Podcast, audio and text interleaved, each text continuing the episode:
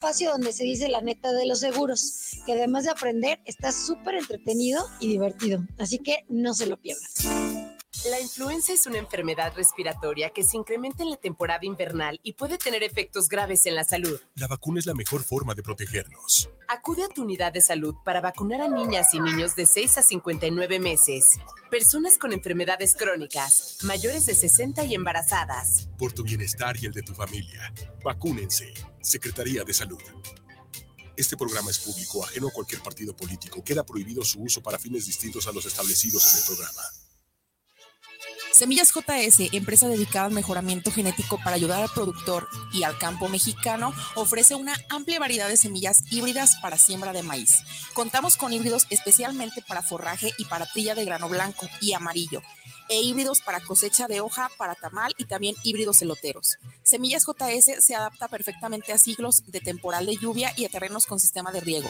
Puede ser sembrados a altitudes que van desde 0 hasta 2.800 metros sobre el nivel del mar. También ofrecemos asesorías sin ningún costo en la compra de nuestros híbridos.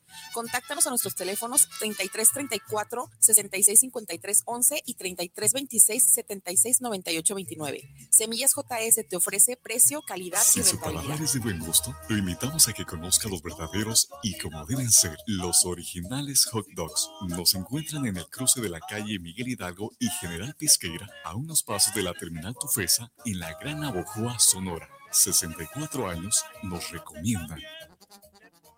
Los alimentos naturales ya se vieron ganadores. Los del Atlético Chatarra son pura mala vibra. Este partido se pone chatarra. Intentan doblar a los del Club del Antojo a fuerza de ingredientes malignos. Los alimentos saludables son nuestros héroes salvadores. Recuerda revisar el etiquetado, haz ejercicio todos los días y disfruta de gran salud. Come como nosotras y ponte saludable. Pura vitamina. Conservar la Sierra de San Miguelito es de gran importancia. Este lugar brinda el agua que utilizamos para vivir, sembrar y cuidar ganado.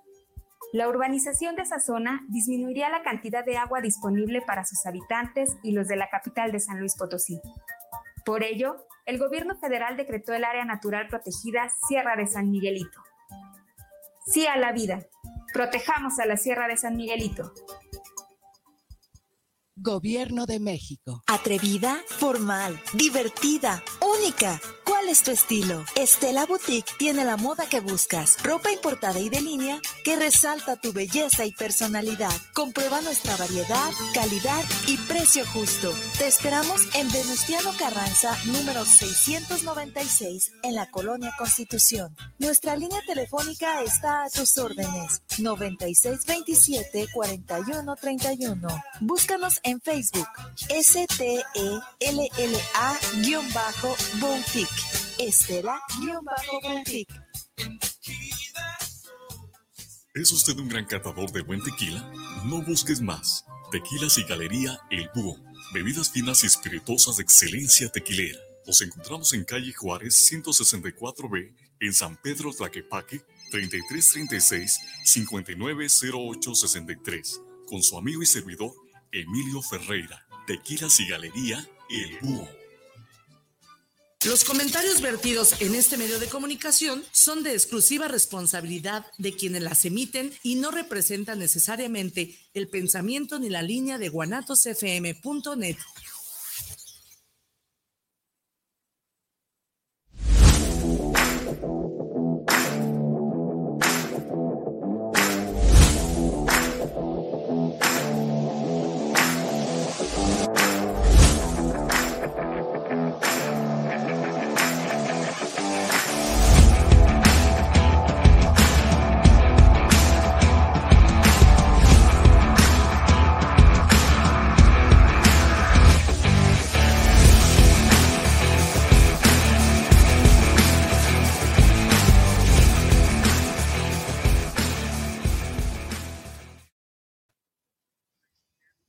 y negocios. ¡Hey! Primo, ¿qué tal? ¿Cómo estás? Qué gusto me da saludarte. Es un placer para mí estar de nuevo aquí contigo en este día tan maravilloso que Dios nos da. Es una, es una fortuna y de verdad hay que ser agradecido todos los días Todos los días que amanezcamos con vida hay que ser agradecidos, agradecidos con Dios, agradecidos con la vida, agradecidos con lo que nos dan, agradecido con lo que tenemos, agradecido, agradecido, agradecido. Hoy en día le doy gracias a Dios por estar hablando aquí contigo, frente, contigo y de cara. Le doy muchas gracias a Dios por haberme dado la oportunidad de haber despertado con vida y sobre todo, sobre todo con salud. E importante porque habemos muchas personas en la calle, habemos muchas personas afuera, habemos muchos seres humanos que tenemos vida, pero no tenemos salud. Viceversa, otros tienen salud, pero no tienen vida. Lo importante, pues, de este programa de Café y Negocios, perdón, de Actitud Mental Positiva con Arturo Ucaranza, el primo, pues se encarga de traer personas inteligentes, personas capacitadas, personas de lo mejor para lo mejor. Y para ti que me estás escuchando, te doy gracias. Gracias por darme la oportunidad de estar estas dos horas contigo. Gracias porque me da la oportunidad de robarte tu tiempo y que la única intención de este programa de actitud mental positiva con Arturo Ucaranza, el primo, es nada más para servir, para dar y para generar, para estar activo, creativo y positivo, porque la mente creativa, activa y positiva es aquella que genera, es aquella que da, es aquella que se compromete. Hoy en día quiero darte las gracias por conectarte con nosotros aquí en Actitud Mental Positiva con Arturo Ucaranza, el primo. Hoy me vine de gala, hoy me vine vestido así porque sabes que aquí en Guadalajara está haciendo mucho frío. Entonces ahora me veo muy pachuco, ahora me veo de calidad, ahora me veo bien porque qué raro es y qué, qué, qué, qué triste es que, que te vean como vistes y no te vean como eres. Totalmente. ¿Verdad, primo? y a petición tuya, gracias que tú nos estuviste marcando y pues nos dijiste que no se terminó el programa completo, quedaste con las ganas de las demás, este, de estar hablando aquí con Jesús de esas cinco leyes o esos cinco valores, esas cinco heridas que tú creaste de niño, que te, que te quedaron marcadas. Y toda la semana estuvo platicándome la gente, me estaba hablando y me estaba diciendo, Oiga, primo, ¿y por qué no lo lleva? Pues es que nos dejó a la mitad, es que se terminó bien pronto. Pues no es de que se termine el, programa pronto, simple y sencillamente, pues se termina las dos horas y se va rápido. ¿Pero por qué? Porque está muy interesante el tema. Bueno, gracias a ti, este, Mari, que me marcaste. Gracias a ti, este, a esas personas que me estuvieron marcando y que me estuvieron mandando mensajes. Pues aquí tengo a Jesús Martínez. Él es conferencista, lo habíamos dicho es un tipazo, es un joven entregado, comprometido y con mucha hambre, con mucha hambre, pero no de comer, no del pan nuestro de cada día, sino hambre de crecer, hambre de ser alguien en la vida y por ello él está aquí sirviendo y dando, porque esa es la ley de la reciprocidad, dar para ganar. Dar para ganar. Hay que activar la ley de la reciprocidad, porque la ley de la reciprocidad es como el, el eco. Cuando tú estás en un lado cerrado, en un lugar lejos le gritas feo y el eco te contesta feo, feo. Depende como tú le hables al eco, el eco te contesta. Horrible, horrible, horrible, horrible. Pero si tú cambias las palabras y dices bonito, bonito, bonito, bonito, guapo, guapo, guapo, guapo, todo depende de lo que tú le des a la vida. Entonces, si tú le das a la vida miserias, la vida te va a dar miserias. Es importante activar la ley de la reciprocidad para generar, para dar. Y es así como muchos negocios se hacen, es así como muchas amistades se hacen, es así como las relaciones se encuentran, ¿va? Así es de que vamos saludando a aquella persona que va pasando, vamos le dando gracias a aquellas personas que debemos de darle gracias y hay que activar la ley de la reciprocidad. Bueno, pues te doy muchas gracias por estarte conectando con nosotros en este momento en Actitud Mental Positiva con Arturo Ucaranza, el primo, y que es importante decirte ahorita y que te doy gracias Gracias por conectarte ahorita en este momento con nosotros. Y quiero decirte que el programa pasado de actitud mental positiva que tuvimos aquí a mi compa Jesús Martínez, llegamos a 97.071 personas. Hoy en día te pido que si hay manera de poder superar estos 97.071 personas, caso que el programa está muy bueno, eh, vamos a hablar de lo mismo y hoy en día tengo aquí, ¿para qué hablamos tanto? ¿Para qué platicamos tanto? Sino que traemos al experto y él que nos diga en qué nos quedamos y le vamos a dar seguimiento a este bendito programa que tú y yo hemos hecho juntos. te agradezco pues que te hayas conectado y te doy gracias porque te conectas por Instagram, eh, por Facebook, por YouTube. Te doy gracias, gracias. Conéctate por esas redes sociales que tan importantes son para llegar a más personas. Con nosotros tenemos aquí a Jesús Martínez. ¿Qué tal? ¿Cómo estás? Qué gusto me da saludarte. Qué gustazo, primo, estar aquí de vuelta. Ah, pareciera que hubiera sido ayer. La verdad es que hubo varios comentarios, gracias a Dios que, estuvieron ahí comentando, a mí también en, el ámbito personal, me estuvieron diciendo, oye, el tema está demasiado interesante, es un tema muy bueno, muy completo, pero que tuvimos que cortar porque el tiempo se nos vino encima y dijimos, pues vamos pegándole una segunda parte, vamos dándole nuevamente seguimiento a esto que son las cinco heridas de la infancia. Recordarás, es una autora canadiense llamada Liz Bourbeau. Esta autora nos habla de las cinco heridas por las cuales no podemos progresar en la vida. Cinco heridas que traemos arraigados desde niños, desde pequeños. La semana pasada escuchábamos tres que pudimos discernir un poquito más completas, que fue, por ejemplo, la del rechazo. Hablamos del rechazo como aquel niño que desde el nacimiento ya se estaba enfrentando al rechazo. ¿Cómo posible? Sí. ¿Por qué? Porque el pequeñín desde que está en el vientre de mamá, ya sufre palabras de violencia, palabras de insulto, palabras de no quiero que nazca, palabras de por qué yo quiero que salga hombrecito. Y lo veíamos, ¿no? Desde que está en el vientre ya está batallando, ya está sufriendo.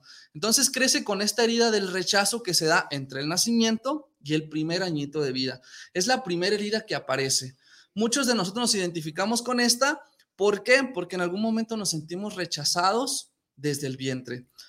¿De qué, ¿De qué se trata o cómo funciona esta herida? Fácil y sencillo. Son personas que son muy delgadas en cuanto a físico, los ojos muy ojerosos, muy pequeños, muy tristes, con mucho vacío. ¿Por qué?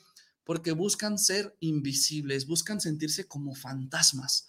No quieren llamar la atención, son personas que hablan muy bajito, personas que no se les escucha, que no se les entiende casi las palabras ¿Por qué? Porque lo que menos quieren es que les pongan atención. Tienen miedo a la atención. Ellos crean una, una máscara a base de esta herida llamada huidizo o la máscara de huida. Esta máscara es yo no quiero ir, yo no quiero estar, no quiero que me vean, me da miedo el, el público. Su mayor temor es el pánico. Primo, es la persona que dicen que no se deja ayudar. Es la persona que más bien huye de la verdad. De la verdad de confrontar su realidad. O sea, es la persona aquella que se dice que es orgullosa. No porque va de la orgullo, sino más bien temerosa a afrontar, ¿me explico? Ella huye, huye de su realidad. Híjole, que, que saqué seis de calificación, huyo de la verdad. ¿Es Fue por, esto y esto y esto. ¿Es por inseguridad? Inseguridad. Ah, okay. Es una persona insegura. No orgullosa. La orgulloso lo vamos a ver más adelante, que es en otra herida, que es la traición. Pero por ahorita, esta máscara de huir, huyen a sus problemas, huyen a su realidad, huyen a la verdad, de todo. la verdad. La siguiente herida que veíamos es la de la humillación. La humillación, ¿de qué trataba? Bueno, de que nos exhibieran en público, ¿no?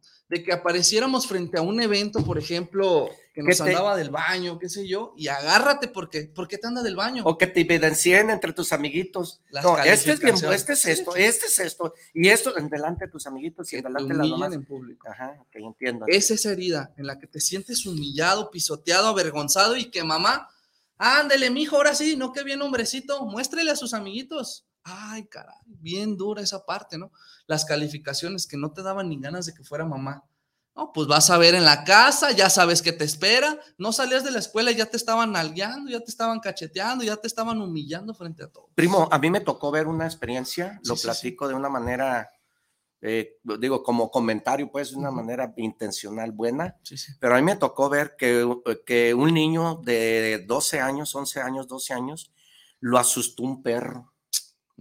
Entonces el perro se subió el niño asustado y corre y la, y, le, y la mamá le pegó y la mamá lo miedo, miedo, así que ¿por qué tienen miedo? Que un pinche perro no te hace nada. Y, y el niño asustado. Y en vez de ayudarlo, en vez de protegerlo, le pegó. Y todo riéndose y carcajeándose del niño. Y unas caras, incluyendo a la mamá, burlándose de su hijo. Y lo único que el hijo buscaba era una protección de la mamá. Y la mamá se carcajeaba y todos sus amigos carcajeándose porque pues el niño se asustó. Porque el perro ahí en el parque lo siguió y el niño corre con la mamá y todos a risa y risa porque el niño y el perro no era que lo quería morder, hay perros ahí en los parques que están sueltos que quieren jugar. El niño se asustó tanto que en vez de que la mamá lo ayudara, lo cuidara, lo, lo abrazara, le pegó y todavía se carcajeaban del niño. Entonces, eso es de lo que tú hablas. Esa es la herida, De la humillación. Así es. ¿Y qué suelen ser estas personas? Se ponen una máscara llamada masoquista. ¿Por qué? Pues porque les empieza a gustar el dolor. En vez de que me humillen, me humillo yo solo. En vez de que se burlen, me burlo yo. Se hace me víctima. Humillo yo, me victimizo yo, exactamente. Vuelve a víctima. Son personas, este tipo de personas, esta herida surge entre los dos años y los cuatro años de edad.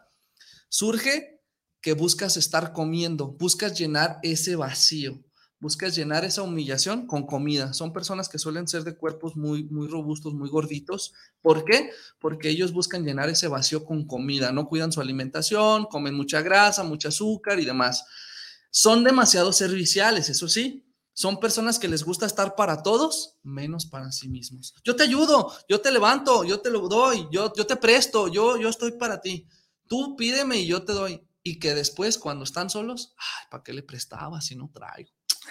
¿Para qué iba si ni siquiera traigo ganas de ir? Pero que no les gusta decir no. No saben decir que no, no saben respetar su propia opinión. Prefieren decir que sí siempre. Entonces, esta herida de la humillación también surge a muy temprana edad. Hay otra que es la del abandono. Igual, surge de los dos a los cuatro años. Cuando figura paterno-materna, se van. Que los dejan que en vez de ser una familia biparental con dos padres, se vuelven monoparental. La mamá luchona o el papá luchón, como se suele decir, ¿no? En el barrio. ¿Qué pasa con estos niños? Pues imagínate, o sea, ¿cómo quiero que mamá me otorgue la figura paterna cuando no se puede? Las pláticas de que te empieza a, a desarrollar tu cuerpo y de que empiezas a hacer cambios, ¿cómo le hago? ¿Cómo le hago yo, mamá, para explicarle esto a mi hijo?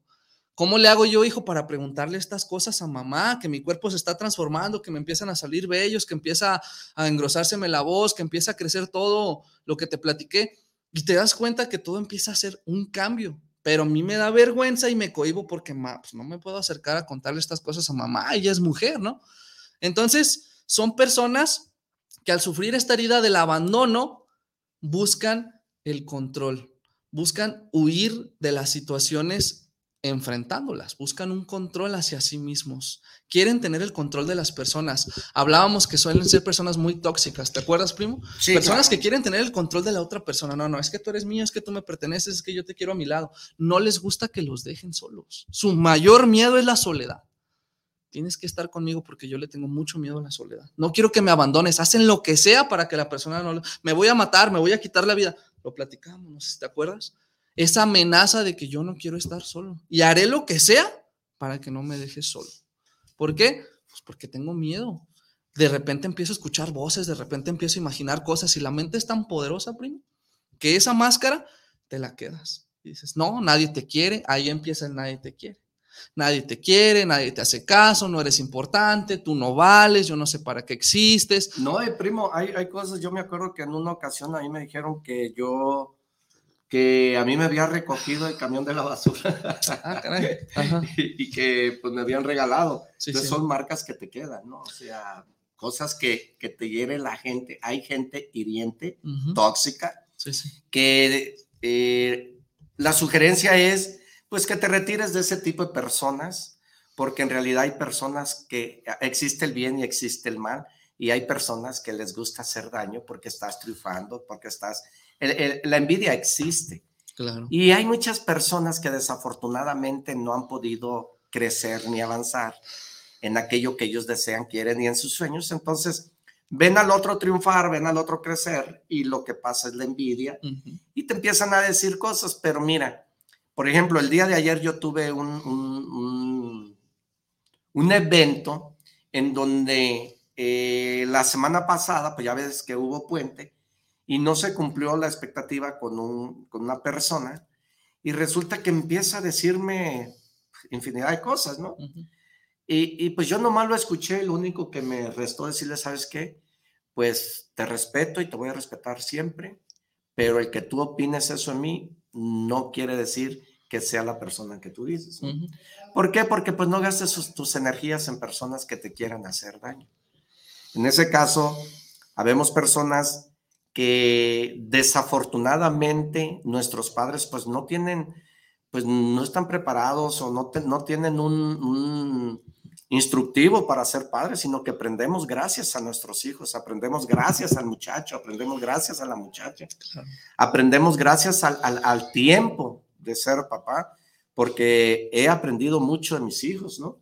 Y es. aprendes a través de la vida, porque si hay libros, a lo mejor sí hay muchas cosas, pero, pero no las buscamos ni las hacemos. Entonces vamos aprendiendo a través de nuestros hijos, pero sí es muy importante que te des cuenta eh, que, que no lo haces de una intención mala, no estás educando mal a tu hijo en que tú le grites, no estás educando, pero a lo mejor no es lo correcto Sí, sí. porque las palabras construyen y las palabras destruyen. Entonces, no, no es la forma, no es la perra forma en como me lo dices. No es que me digas es, exactamente. sí, ¿Estás de acuerdo? perro, O sea, sí, sí, sí. No es que me digas perro, en la perra forma en cómo me lo dices. Entonces, las palabras construyen y las palabras destruyen. Y eso existe en, en- en- en infinidades de personas que pues están preparadas y vienen educadas de otra forma como sus padres educaron y es la forma en la escuela que te van a dar. Así es. Para eso, ¿qué, qué usted recomienda? Ahí, primo, es bien importante identificar. Primero, hay, hay una pequeña frase o, o tres, tres pequeños pasos que siguen los alcohólicos y es detecto, admito y corrijo. Me gusta mucho su filosofía porque la primera fase es detecto. A veces no nos hacemos conscientes del daño de las palabras, de las acciones, de las miradas, etcétera, ¿no? Nuestra postura corporal habla demasiado de nosotros. Nuestra mirada habla demasiado, obviamente en nuestras palabras, pero no nada más las palabras, sino el gesto, el tono, la entonación, el volumen con el que digo las cosas. Entonces, el primer punto es detectar. Ya lo detecté, ya me hice consciente, que ese es el primer paso muy difícil. Detecto que la regué, que te dije, por ejemplo, eres un inútil. No te quería decir inútil porque seas un inútil, sino porque no te salió lo que quería que hicieras. No te salió como a mí me gusta que haga las cosas. Oye, pero lo hizo a su manera. Deberías de premiarle el esfuerzo. No, no, no, es que no lo hizo como me gusta a mí, entonces es un inútil. Nomás porque no lo hace como tú quieres, es un inútil. Te etiquetan. Y, y- Entonces- y una palabra bien sabia, sí. Que, que la verdad, yo reconozco mucho esta palabra, que te la recomiendo, que tienes que ser conciencia, sé consciente, porque consciente, la persona consciente es la que hace las cosas, porque está consciente, tiene conciencia. Sí, sí. En los negocios, en la vida real, en la empresa familiar, tienes que hacer conciencia de cómo estás haciendo las cosas, porque el inconsciente va a tener mil excusas. El inconsciente va a tener mil formas de evadir la responsabilidad. El consciente no. Tienes que hacer, tienes que ser consciente porque el consciente es el que hace. El consciente es el que se atreve. El consciente es el que actúa. El consciente es el que acciona.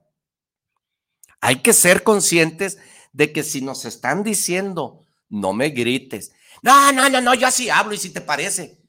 Segunda vez, no me grites. Claro. Pero si tú no eres consciente, te vas a una persona inconsciente. Entonces tú vas a sacar mil excusas. Es que yo así hablo y, yo, y así me conociste, si tú ya sabías, tenemos 30 años de casado y que tú ya sabías, así me conociste, pero no me grites. Bueno, cuando menos, ¿y qué te ganas con gritar? Pues cuando menos saco mi coraje. No, eres un evasor de tu responsabilidad como persona. Evades el dolor y buscas placer. Buscas sentirte bien hablando así. Pero si eso arregla tu vida, pues sigue hablando así. Sí, sí, sí. Porque te estás volviendo un inconsciente. El que le grites a tu hijo, el que hables mal de terceros, el que quieras convertir a otra persona, lo que acaba de decir él, no, tu vida va a cambiar cuando cambies tú. Ahí va a empezar el cambio.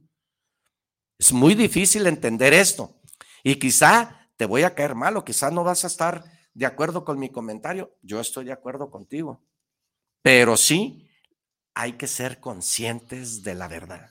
Así es. Concientízate y si te dicen que estás mal, tú has una, tú has conciencia, trabaja en ti y sí, la neta sí me pasé.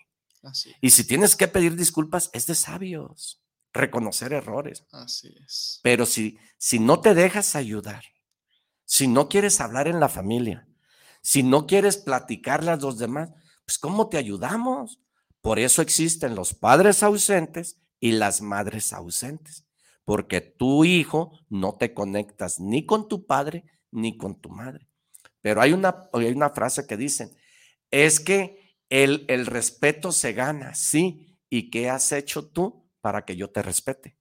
Si eres un hijo desobediente, pues claro que no te voy a respetar. Si eres un hijo rezongón, claro que no te voy a respetar. Entonces el respeto empieza donde empiezas a respetarte tú. Sé consciente, sé consciente. El respeto empieza donde empiezas a respetarte tú. Entonces, si tú faltas al respeto diciéndole a tu papá y juzgar a tu papá, pues ¿quién está faltando al respeto? Hay un dicho que dice, lo que Pedro habla de Juan, habla más de Pedro que de Juan. El que tú hables del tercero, pues habla más mal de tu persona que del tercero. Sí, sí, y si lo vemos del lado bíblico, aparece Jesús diciendo, de lo que habla tu boca, Está lleno, está tu lleno corazón. tu corazón. Entonces, ten cuidado con lo que dices. Así es. Ten cuidado con lo que hablas. La otra, primero fíjate en la viga que tienes tú antes de juzgar a tu hermano. Así es. O sea, fíjate lo que traes tú para poder hablar de tu hermano, de tu pariente, de tu papá, de tu mamá, de tu hermano, o sea, de quien tú quieras. La persona de ayer, Sí, sí, sí. por 20 pesos, por decirlo así, le, le di el derecho de que hablara y dijera. Sí, sí. Se sintió con el derecho de ofenderse, sin- pero realmente eso piensa, pero ahora, ¿cuántas veces ha fallado esa persona? Más, Así sin es. embargo, la diferencia existe en que tú lo dices, yo no lo digo, Así porque es. me respeto yo Sí, sí. y lo respeto a él. Entonces, a mí me dicen, es que fulano esto y fulano, yo me quedo callado porque ese fulano a mí no me ha fallado. Te ha fallado es. a ti, Esto pero el es. hecho que a ti te haya fallado, pues a mí no me ha fallado y yo no tengo por qué juzgarlo. Ahora, habemos personas que juzgamos sin estar en el juicio, Exactamente. nomás porque tú dices, ah, ¿sabes qué? Es que la neta Pancho es bien mala onda, así, así, así. Yo no conozco a Pancho, ni nunca lo he saludado, pero tú ya me pusiste en una alerta y ya me dijiste que es mala onda, pero cuando yo lo conozco, digo todo lo Todo lo contrario, contrario. Así es. Porque dices, ah, ¿te juntas con Pancho? No, la neta es bien culero, es bien garra, no, la neta. Pero, ¿sabes cuándo te hizo un daño a ti? Nunca, nomás por los díceres de la gente. Los comentarios. Entonces tú lo tienes etiquetado que es una garra, que es un grosero, pero realmente ya lo trataste. Entonces, enjuicias a una persona sin tener el derecho tú. Así es. Es lo que pasa con nuestros hijos, porque aquí vamos, estamos hablando de las heridas de nuestros hijos. Es muy importante, pues, que tu hijo también te respetes y te responsabilices. Porque una, nosotros los padres, por, hacer, por el hecho de ser tus padres, pues no, no somos dueños de la verdad, ni tampoco somos padres perfectos. Tenemos errores, pero no te agarres de ahí, de ese balde. Mejor conciencia. Hacerse uno consciente de lo que está haciendo. La conciencia es bien importante en todos los ámbitos, en los negocios, en- en tu vida cotidiana, en tu empresa. La conciencia. Si yo soy un empresario, tengo que ser consciente que estoy pagando mal, por ende me tratan mal. Pero si yo no hago conciencia, pues yo voy a evadir el evento de antier que te estoy diciendo. Claro. Y pues ya, chin, chin, chin, a mí no me importa. Y sigo haciendo, no, no, no, no. Soy consciente que cometí un error. Y una de las cosas que ayer yo le platicaba a esa persona es que la defensa no tiene juicio, o sea, Sí, sí. no se puede defender lo indefendible. Aún yo estaba parando la bronca y todavía sa, sa, sa. Y le seguía echando más a la eso es herida. ser hiriente. Sí, sí, sí, claro. ¿va? Si ya te pedí disculpas, si ya acepté el error, bueno, pues agarra la bronca. Ahora, ¿cuántas veces has quedado mal tú? Mas, sin embargo, yo no lo digo. Así es. Ese es el detalle. Y les hablaba de eso, ¿no? Detecto y el que sigue, admito. Pero es que admitir va contra mí mismo. ¿Cómo voy a admitir que me equivoqué? Ah, pues le tienes que pegar al ego. Ahí es donde le pegas al orgullo propio. El ego engorda. Uy, imagínate, ¿cómo, cómo voy a admitir que me equivoqué? ¿Cómo voy a decir que sí me equivoqué, que yo lo hice, que no, no, no, no, eso no va conmigo? Admitir que la regaste, admitir que te equivocaste, admitir que estás mal, ese es el segundo paso. ¿Y cómo lo voy a hacer? O sea, ya lo detecté, pero admitirlo, ir contra mi orgullo, ir contra mí mismo, ir contra mi verdad, no, hombre, pues no. Y la tercera, corrijo. O sea, si no eres capaz de admitirlo, ¿cómo lo vas a corregir, primo? ¿Cómo vas a ser capaz de hacer un cambio real? ¿Cómo vas a ser capaz de decir, me equivoqué? Si ni siquiera eres capaz de admitir. Entonces, claro, llega la tercera parte del corrijo, ya lo acepté, ya lo identifiqué, ahora ¿qué tengo que hacer? Porque nos quedamos a lo mejor en, no, sí, sí la regué, sí, sí me equivoqué. Y me voy a dormir bien tranquilo con eso. Ah, caray, ¿y a qué hora resolviste el daño? ¿A qué hora resolviste el problema? ¿A qué hora resolviste la herida? Nuevamente huiste. Lo dejaste ahí en stand-by. Ah, pues hay que se quede, no, no pasa nada. Evadiste. Y nuevamente ahí quedó. Ahí quedó la herida, ahí quedó el daño, ahí quedó esa palabra, ahí quedó esa mirada, ahí quedó ese golpe, ahí quedó lo que hayas hecho.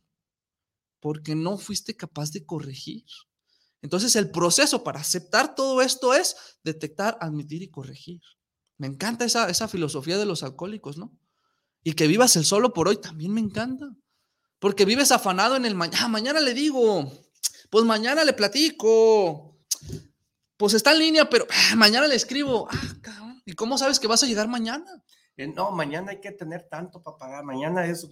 mañana les pago. El futuro, pues no existe. ¿Y cómo sabes que vas a llegar a mañana? ¿O qué va a pasar hoy para que llegue mañana peor, no?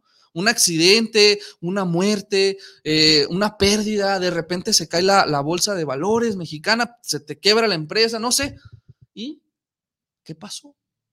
No que mañana y mañana y mañana y te la fuiste procrastinando y postergando y postergando y ya no hiciste nada. Entonces, no te basas también en la parte del corregir, son heridas que quedan para siempre. Ten mucho cuidado. La herida número cuatro, primo, antes de que se nos vaya el, el programa otra vez, la herida número cuatro de la infancia es aquella de la injusticia. Aquella herida que en algún momento de tu vida fueron injustos contigo, primo. Que te tocaba, por ejemplo, media taza de café y nomás te dieron un cuarto, cuando a ti te tocaba la mitad y a tu hermano la otra mitad. Pues porque a él más. ¿Por qué le das preferencia, no? Que llegan las comparaciones. Es que tu hermano es más inteligente, es que él sí saca buenas calificaciones, es que él sí se viste bien, es que esto y es que el otro. Y puras comparaciones, la injusticia. Uy, estas personas se vuelven rígidas, se ponen la máscara de la rigidez y del perfeccionismo. No, pues es que no, él no puede ser mayor que yo, yo soy mayor que él, yo soy más listo que él. Y ya te comparas con arriba y te comparas con abajo porque ahora quieres humillar, pisotear y nadie es más alto que yo, nadie es más grande que yo, nadie es más fuerte que yo, porque en la niñez me estuvieron comparando. No, y te compara, siempre te comparas con el más débil. ¿Por qué no te comparas con el más chingón? Hay personas que sí lo hacen, primo. con el más grande, compárate con la persona más inteligente, compárate con el más tiene. Te comparas con el más tacuachi. Sí, sí, pues para sentirte ¿Eh? mejor. A, mí, a, mí, me decían, nomás por ser yo, me tienes que respetar. ¿Y tú quién eres? tú? Nomás porque tú dices que te respete. Es que soy mayor que tú. ¿Y eso qué? Claro. Eso que seas mayor que yo, ¿qué? O sea, eso no depara la, No, no, no. Y eso te etiqueta. Exactamente. Y creces con esa herida, primo. Y cuando llegas a un trabajo, ¿qué crees? ¿Estás acostumbrado ya? Pues yo ya sé que me van a escoger a mí. Pues yo ya sé que yo soy el listo. Pues yo ya sé que soy el fregón. O lo caso contrario, primo, porque también los hay híjole, mira, ese viene mejor vestido. Mira los zapatos de aquel. precios. No, ve aquel, viene con un anillote de oro en el dedo. No, no. No, ve, mira, se acaba de subir un BMW y yo ando en mi Jetta, ¿no? ¿Qué sé yo? ¿De qué, está, ¿De qué se trata, pues? La inseguridad, ¿verdad? Porque te marcaron desde niño y ahora de grande tú mismo te comparas. O sea, ya no es que nadie te tú te comparas, primo, ¿qué lo peor? ¿Y te haces pedazos o te sientes más chido? Una de dos. Te vas de un lado al otro. Pero ¿cuándo te vas a comparar contigo? Porque aquí no se trata de que te compares con el otro. ¿Por qué no te comparas contigo? ¿Cómo eras tú mismo o tú misma hace cinco años? Hace diez, hace quince, ¿qué has cambiado? ¿Qué has transformado? ¿Qué has aprendido? ¿Cuánto has crecido? ¿Cuánto has leído? ¿Cuántas veces has fracasado? Pero ¿cuántas veces has hecho las cosas correctas? ¿Cuántas veces has acertado? ¿Cuánta gente te admira? ¿Cuánta gente te aplaude? ¿Cuánta gente te ve? ¿Cuánta gente te escucha? ¿Cuánta gente sigue tus pasos? Pero ¿cuánta gente te odia? ¿Cuánta gente ya no te sigue? ¿Cuánta gente no cree en ti? Compárate contigo, carajo. Tú eres el que da los resultados. Y a base de eso, de que te compares contigo mismo, vas a decir, ah, no, pues estoy peor. Estoy peor que hace cinco años. Tenía carro, ya ando en bici. Tenía mujer, ya ando soltero. Tenía dos hijos, ahora tengo seis. Espérame, ¿qué estás haciendo entonces? No tienes un equilibrio, no tienes una estabilidad, no tienes un seguimiento. Estás en la vida por como se te ocurre. Hay, como en el río, te vas.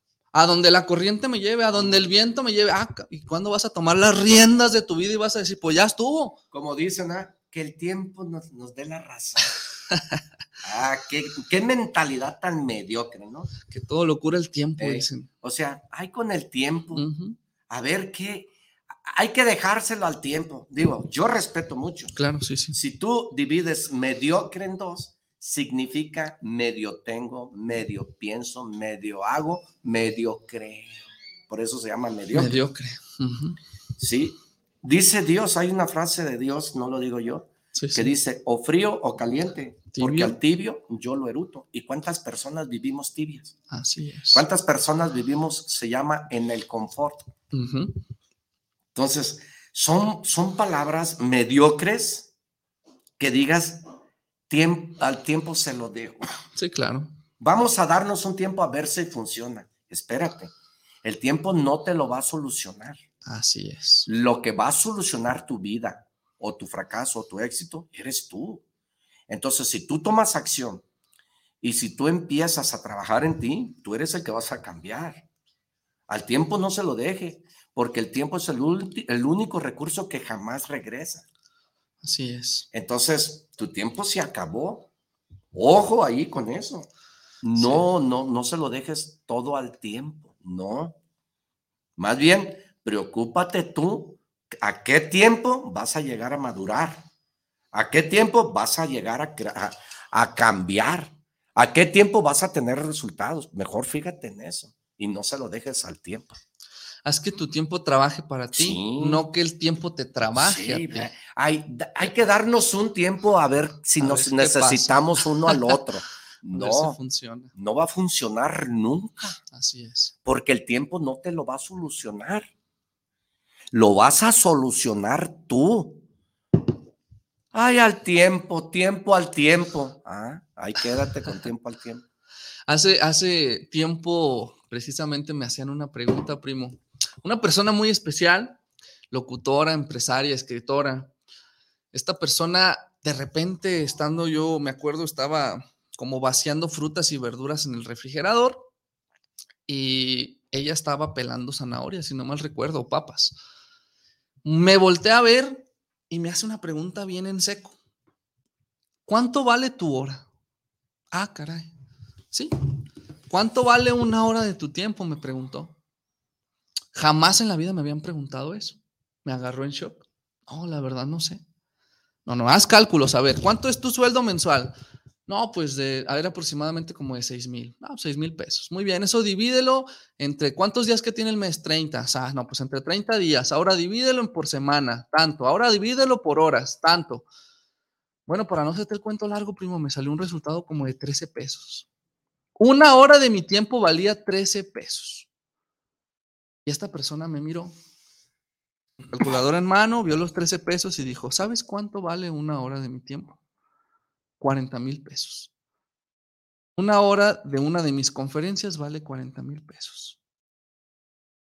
¿En algún momento te gustaría ganar esos 40 mil pesos en una hora? Obviamente no le creí. ¿Cómo va a ser posible? Primo, ¿y tú crees realmente que fue el tiempo quien le dio los 40 mil? Ni madre. Ese es el detalle. Eso es a lo que quiero llegar. Y ella me dijo, ¿sabes por qué yo no desperdicio mi tiempo? ¿Sabes por qué tengo todo organizado? ¿Sabes por qué mi ropa está organizada? ¿Por qué mis útiles están organizados? ¿Por qué mi escritorio está organizado? ¿Por qué mi computadora tiene todo por carpetas? ¿Sabes por qué soy tan ordenada y tan organizada? Porque yo no puedo perder tiempo, porque mi tiempo vale dinero. Entonces, ¿cuánto valor le das tú a tu tiempo? A partir de ese momento dije, no puedo estar perdiendo el tiempo. porque el tiempo es invaluable, el tiempo es dinero, el tiempo es oro. Y después me dijo, si en algún momento quieres ganar lo que yo gano, me señaló su biblioteca y me dijo, tienes que leer todos esos libros. Eran alrededor como de 3.000 libros, una biblioteca completa. Cuando me hizo este, esta analogía o esta pregunta y este resultado, me di cuenta que estaba perdiendo tiempo. No es que no tengas tiempo, dice Daniel Javid, sino que pierdes mucho tiempo. Lo desperdicia, lo despilfarras como si no se gastara. Y sí se te está acabando. Cada minuto del reloj cuenta. Primo, y es el único recurso que jamás en la vida regresa. Invaluable, El invaluable. que tiene 80 quiere tener 50 para seguir teniendo morras. Ah, Y el que tiene 50 quiere tener 30 para cumplir sus sueños a los 50. Para poder aguantar. ¿Sí o el no? O ritmo, sea, sí, sí. Eso es bien importante, primo, que aquí en actitud mental positiva eh, te, te platicamos experiencias, te decimos para que abra los ojos, porque tiempo significa vida. Así es. Y hay personas en el mundo que quisieran tener lo que tú y nosotros tenemos. Se llama vida. Vida. Así es. Vida significa tiempo. Te han preguntado cuántos, cuántos años de vida tienes. Es un tiempo. Y tú dices 30 años. Ya es un tiempo. Vida significa tiempo. Y hay personas que quisieran tener lo que tú y yo tenemos. Vida. Salud. Y todavía te la pasas quejando y diciendo, se lo dejo al tiempo. Cuando una persona procrastina, mira, primo, el procrastinar cuesta. El mañana leo, el mañana voy, el mañana lo hago. Pues sabes qué, mañana te vas a arrepentir de haber procrastinado. Porque el panteón está lleno de ricos, de personas ricas de mente que murieron sin cumplir sus sueños. Porque procrastinaron. Mañana lo hago, mañana pongo el negocio hasta que tenga dinero. Y no, primo. No. El tiempo es el único recurso que jamás regresa. E importante que te des cuenta en qué estás invirtiendo tu tiempo. Porque el tiempo bien invertido significa billete.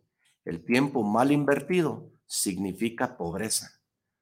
¿Tú crees que los barcos se hunden por tanta agua? No. El barco se hunde por tanta agua que le entra al barco, porque se rompe. El Titanic, el Titanic se hundió por tanta agua que le entra. Tú, ¿qué tanta información tienes en tu mente positiva? ¿Qué tanta información tienes en tu mente? Lo que habla tu boca está lleno tu corazón, dice. Es el agua que trae uno adentro. El barco no se hunde porque está arriba del mar. No, se hunde por tanta agua que le entra al barco, a la lancha o qué sé yo. Entonces, ¿qué tanto nos entra en nuestra mente? ¿Qué tanta información importante tenemos? ¿Cuánto leemos? ¿Cuánto nos preparamos? Esa persona de quien habla él, admirable, que la admira, que sabemos, que le dijo el tiempo, ¿tú crees que ella se lo dejó al tiempo? Ay, a ver, a los cinco años, ¿cuánto? A ver si gano los 40, ¿no? Eh, tú no sabes, ella se levanta a las 5 de la mañana, reza, ora, pide por los demás. Le toca a Dios a las cuatro y media de la mañana y dice, Dios mío, buenos días, aquí estoy, gracias por darme la vida. Tú ni siquiera a lo mejor te acuerdas de Dios en el día. Así es. Entonces, eso es trabajo arduo, eso es tener hambre, eso es tomar acción, eso es trabajar en el tiempo. Presente, no hay futuro, el futuro es imprendicible. Pero habemos personas que todavía vivimos del pasado, el pasado ya chingó a 20.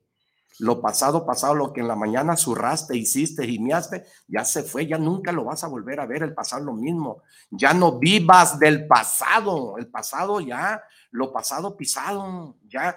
Hay gente que todavía está peleada con el muerto porque no le dejó la casa que quiso. Imagínate, Se nomás. peleaban por los terrenos. imagínate nomás que tristes. Tristísimo.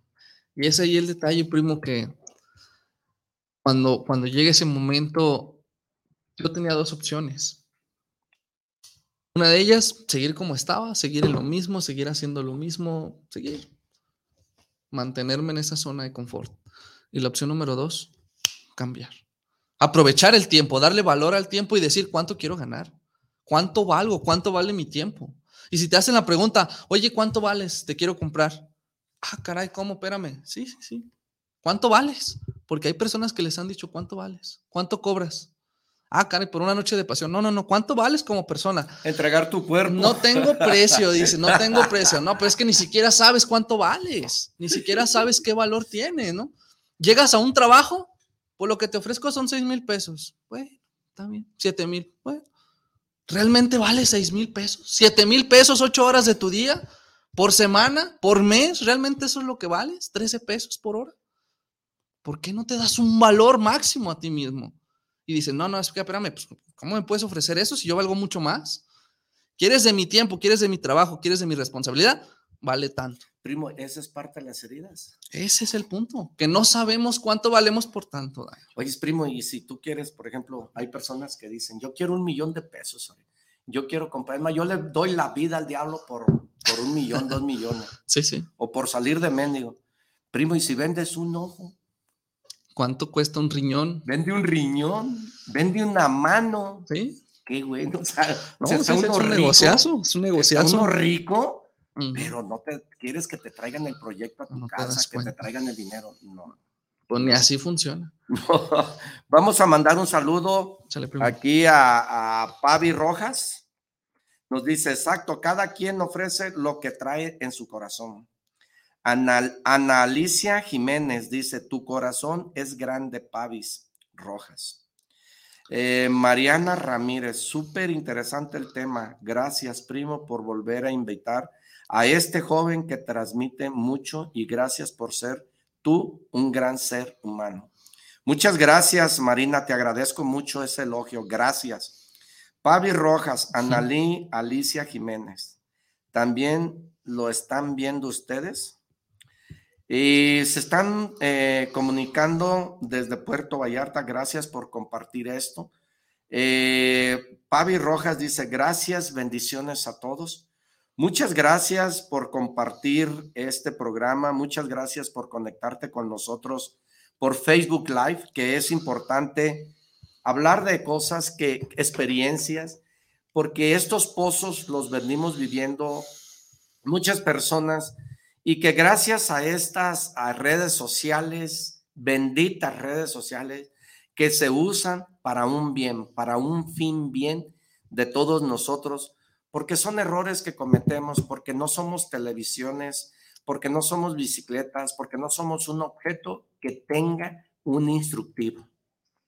Somos seres humanos que aprendemos gracias a los golpes de la vida, gracias a las experiencias de otro y gracias a que reconocemos nuestros errores. Dijo Albert Einstein que tú nunca vas a tener resultados diferentes haciendo siempre lo mismo. Si tú analizas ese comentario de Albert Einstein, la verdad tiene sentido. ¿Cuántas personas queremos tener sin hacer? ¿Cuántas personas queremos parecer sin ser? Analiza el comentario. Importante masticarlo. Pero el ego nos engorda, el ego nos hace crecer. Entonces, nos cuesta mucho trabajo reconocer nuestra verdad, aceptar nuestra verdad. Pero ¿sabes qué? No se puede defender lo indefendible. Y la verdad no tiene defensa, por eso se llama verdad, porque duele. Y cuando te dicen tus verdades, pues eres un sordo, no quieres escuchar. Te conviertes en un sordo, te conviertes en un mudo. Pero créeme que cuando estás solo en el baño y te miras en el espejo, dices, ese menso, ¿qué, qué, razón tiene? Pero pues tú solo. Así es. Qué duras palabras, primo, pero me haces recordar nuevamente, volviendo a, la Biblia, ¿no? Quien tiene ojos que vea, quien tiene oídos que escuche. Sí, te conviertes en un sordo y el mudo. ciego. Sí, y mudo. Analicia Jiménez, somos historia caminando. Saludos cordiales al primo. Felicidades a tu invitado. Muchas gracias. De verdad les agradezco mucho. Compartan todo esto a aquellas personas que quizá les puede ayudar estos comentarios. Porque habemos muchas personas. Mira, yo tengo una persona, tengo un conocido que esa persona, primo, tiene alrededor de 37 años. Y esa persona andaba con sus hijos ahí, para allá y para acá, unos niños, un niño de 11 años, otro niño de 8 años, una niñita de 8 años y un niño de 4 años, 5 años. Y ahí andaba para allá y para acá la muchacha, a par y pare chiquillos. Yo le pregunté, tiene 12 niños, todos se los ha quitado el DIF. Qué fuerte. Todos se los ha quitado el DIF. Y, y, yo le decía, oye, opérate, pues ya es tiempo. No se opera. Y tiene a sus hijos así como no va a un hospital, por eso no lo han operado. Y le comenté yo que cuál era su hijo y me dijo que era más mayor. Le dije, ¿nunca has ido con tu hijo? Me dice, sí. Llegué, me sentaron en un cuarto, llegó él y nomás me rí y me salí. Imagínate, primo. O sea, duro. Son cosas que, que, te- que son experiencias que vive uno y que hay que aprender de otros. Sí, sí. Actitud mental positiva con Arturo Ucaranza te invita a que te conectes con nosotros y que compartas estos videos si generan valor. Que nos ayudes a llegar a más personas. Dale un me gusta. Te agradecemos mucho que estés compartiendo con nosotros desde el principio hasta el fin. Son programas que pueden ayudar a muchas personas. Son programas que, que aprovechamos las redes sociales para llegar hasta tu corazón, para llegar a tu hogar, para llegar a ti. Y que quede bien claro una cosa, no somos dueños de la verdad. Tampoco queremos cambiar al mundo. Porque lo que a mí me ha sorprendido la vida no quiere decir que a ti también. Pero sí, si le das continuidad aquí, si escuchas lo que se dice y si lo pones en práctica, vas a tener un cambio en tu vida. Claro que sí. Firmado con sangre, que sí lo vas a tener. Te agradezco mucho pues que nos estés escuchando y que estés escuchando este programa detenidamente porque te puede generar valor. Así es que muchas gracias. ¿Verdad, primo? Así es, primo. Voy a cerrar con la última, con la última herida, que es esa herida de la traición. Son personas que intentan ahora controlar todo. Hablamos la semana pasada que son, son aquellos que quieren dar un servicio, pero con tal de tener el control. Yo te llevo, yo hago esto, pero yo quiero estar ahí para asegurarme de que todo está bajo mi control. Personas con un cuerpo muy ancho en los hombros, ¿por qué? Porque quieren tener todo bajo control que no les gusta que se les pierda una pluma, un lápiz, que quieren tener todo bien controlado, todo bien medido. Hablando de la palabra del tiempo, cinco minutos tengo para hacer esto, tengo otros cinco para aquello, tengo tanto tiempo para ir a recoger a los niños, tengo tanto tiempo para ir a nadar, quieren tener el control de todo. Y si algo no les sale bien, se frustran, se enojan, se ponen de malas, se decepcionan y se suelen atacar a sí mismos, se vuelven demasiado exigentes y perfeccionistas consigo mismos. Se vuelven muy exigentes con los demás, pero más exigentes consigo Sí, mismos. la filosofía. Te Totalmente rígidos, Sí. duros. Aquellos que no pueden permitir que al niño se le caiga el agua porque aguas. No, no, no, y que quiere Aguas. cambiar la vida de, si qui- quieres cambiar la vida de tu hijo, de tu hija, de tu esposo, de tu hermano, de tu primo, pero tú, ¿cuándo vas a cambiar? Así Cambia es. la tuya. Es importante reconocer, mírate a ti. Primo, aquí me mandan un mensaje, dice Marina Ramírez, la vida nos lleva por caminos eh, inesperados y todos pasamos por momentos difíciles. Claro, Marina, la verdad, la vida no es fácil.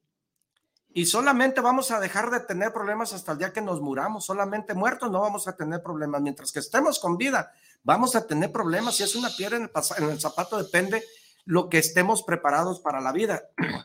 Tenemos heridas, pero todo depende de actitud mental positiva. De verdad que sí. De verdad que sí. Depende mucho de tu actitud. Porque habemos personas que llegamos a niveles impresionantes por la actitud. Y habemos personas bien preparadas, bien preparadas, pero por la actitud no crecemos. La actitud es importante en la vida. De verdad comparto esta opinión contigo, Mariana Ramírez. Muy, muy interesante y totalmente de acuerdo. primo. ¿Qué, qué más nos queda? Detecto, admito, corrijo, empezar a detectar cada una de estas heridas.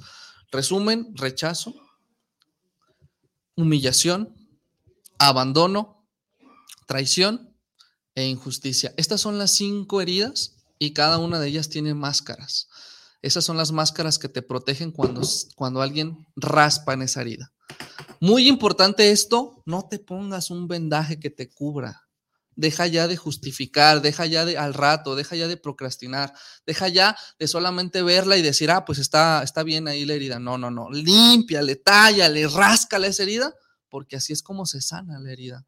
El cáncer. Se tiene que tallar, se te tiene que doler, tienes que sangrar para que toda esa pus, toda esa mugre, todo eso que te está afectando y que te está dañando, salga y es muy difícil hacerlo, pero si realmente te enfocas, ¿sabes qué onda? Yo tengo esta herida, trabájala.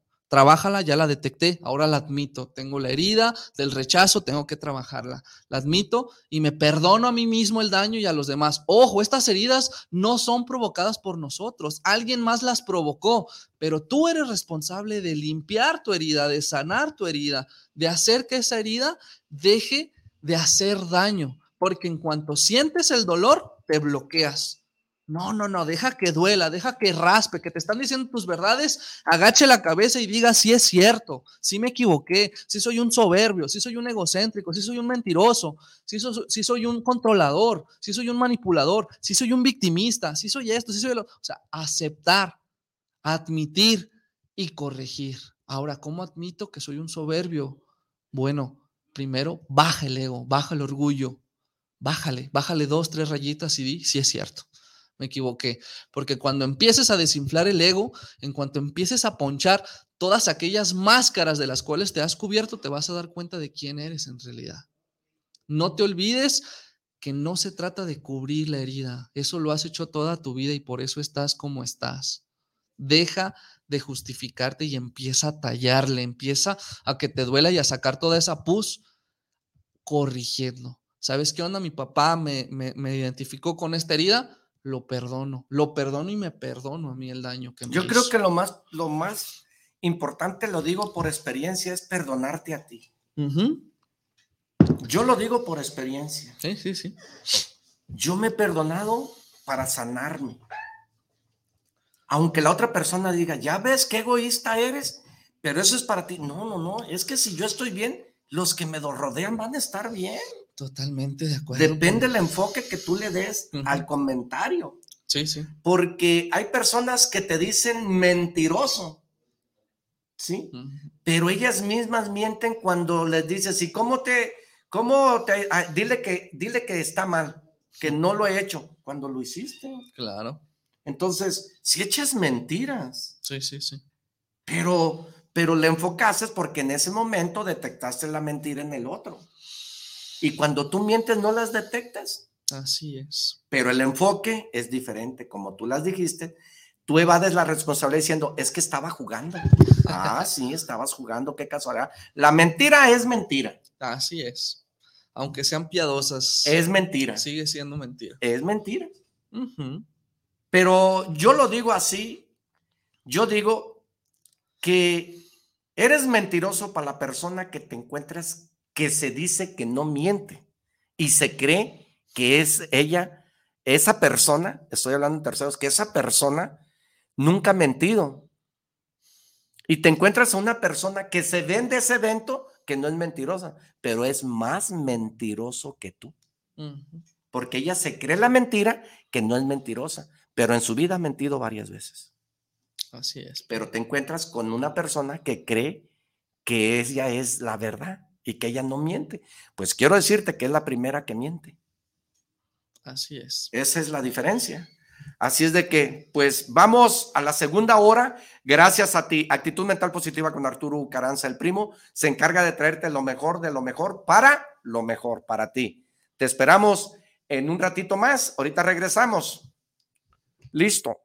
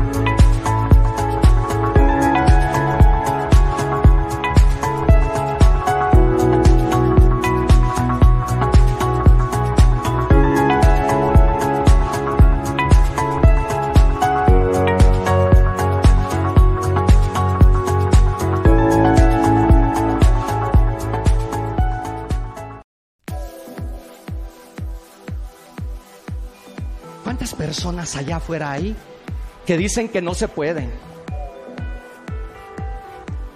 ¿Cuántas personas afuera hay que dicen que el gobierno, que está lloviendo, que no se puede salir, que no tengo un título, que no tengo una escolaridad, que no tengo una, una profesión para salir adelante? Primo, quiero decirte que si tú dices que no puedes, tienes razón, primo, no puedes. Pero te tengo una noticia, si tú dices que sí puedes, por supuesto, primo, que tú puedes, porque son las creencias las que te limitan para salir adelante. Para mí el venir a escuchar y todo eso este, es una válvula ante toda la, presión que pueda traer por, por muchas circunstancias, ¿verdad? Y, y, es una válvula para mí porque encuentro soluciones. No, si quieren tener un cambio en su vida de manera radical, para bien, emprender, crecimiento personal, sin duda recomendaría a Arturo Caranza. No, yo recomiendo mucho a Arturo Caranza porque la verdad sí vale la pena lo que inviertes, no es lo que gastes, más bien es lo que inviertes porque él te comparte su conocimiento. Aparte de que los demás nomás te explican, él te resuelve tus dudas, él sí hace su labor bien y sí lo recomiendo al 100%. Arturo Caranza, el primo, coach empresarial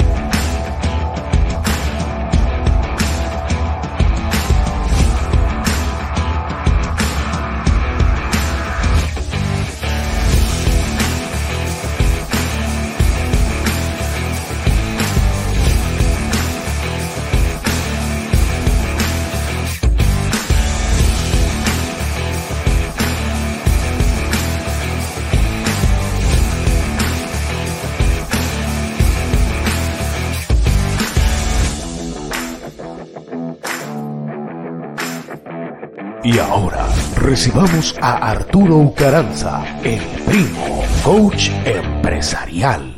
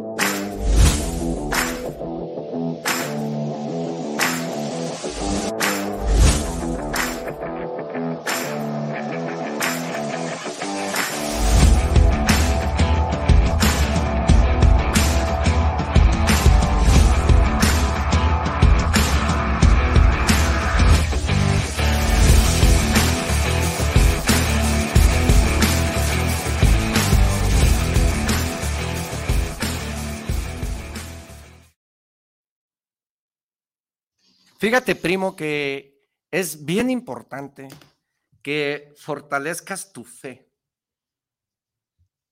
Yo siempre por las mañanas que hago mi oración, le digo a mi Señor Dios Padre, fortalece mi fe hacia ti. Es importante que tomes en cuenta fe. Cuando tú tienes fe en ti, las cosas se te dan se llama seguridad. Cuando tú no tienes fe en ti, se llama inseguridad. Y así, así habemos muchas personas en el mundo que no tenemos fe y que no creemos en nosotros mismos. Fe, a mi juicio, significa anticipar y esperar todo lo positivo en ti, porque la fe es como el aire está en ti Existe el aire, pero no lo miras.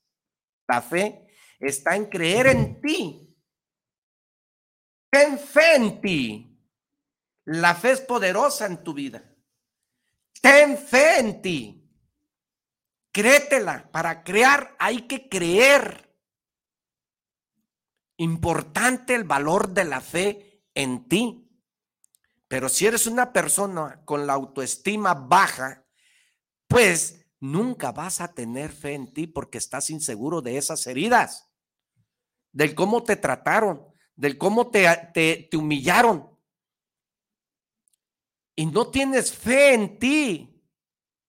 Pero la fe es lo más importante en nosotros, los seres humanos. Es una de las herramientas importantes creer en nosotros mismos. Para creer hay que creer, primo. Y cuando tú no crees en ti, estás derrotado. Pesimista. Y pésimo pesimista significa suelo. Porque te tiras al suelo, nadie te va a levantar, ahí te van a dejar. Y caes a un círculo autodestructivo de tu propia persona. Caes a ese círculo autodestructivo por esas etiquetas que traemos de niños, por esa programación que nos traen, porque fuimos programados así. Hace tiempo a mí me hicieron esta pregunta en el rancho y me dijeron, tan pobre que eras, cabrón, fíjate nomás, vivías en una casa de palos, cabrón, ¿te acuerdas? Ah, primo, pues, pues la verdad, fue la vida que me tocó vivir y yo no sabía en ese momento que yo estaba creciendo de la pobreza, yo no sabía que era pobre. Todos vivíamos así. Allá en el rancho así viví. Pero en ese entonces yo no sabía que era pobre, era mi vida feliz y crecí feliz y, y esa fue mi vida. ¿Y tú crees que porque ese tacuache me etiquetó que si yo me acordaba? Pues claro que no me acuerdo, claro que me acuerdo, pero realmente pues no voy a vivir del pasado, pues fue una vida que me tocó vivir. Ahora, me han preguntado en las conferencias, me han dicho muchas veces que, que si yo cambiaría algo de esa vida, pues claro que no voy a cambiar nada, de tonto voy a cambiar, porque fue así como yo aprendí y fue así como estoy aquí frente a ti.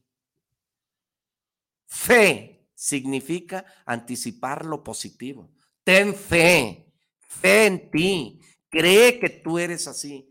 Yo escuché en una ocasión, yo fui con mi amigo Alex Day a una conferencia, a un hotel, y dijo, habla, camina y condúcete como la persona que quieras ser hasta que lo seas. Fe. Ten fe en ti. Ahorita, en esta segunda hora, vamos a hablar de los niveles de la fe. Es un punto importante en nuestras vidas. Pon atención. Actitud mental positiva te trae personas de lo mejor para lo mejor y para que sea este programa mejor. Y Jesús nos va a desnudar el nudo hablando de la fe. Muchas gracias, primo. Hablábamos hace un ratito de todas aquellas heridas emocionales y a lo mejor de un trabajo psicológico.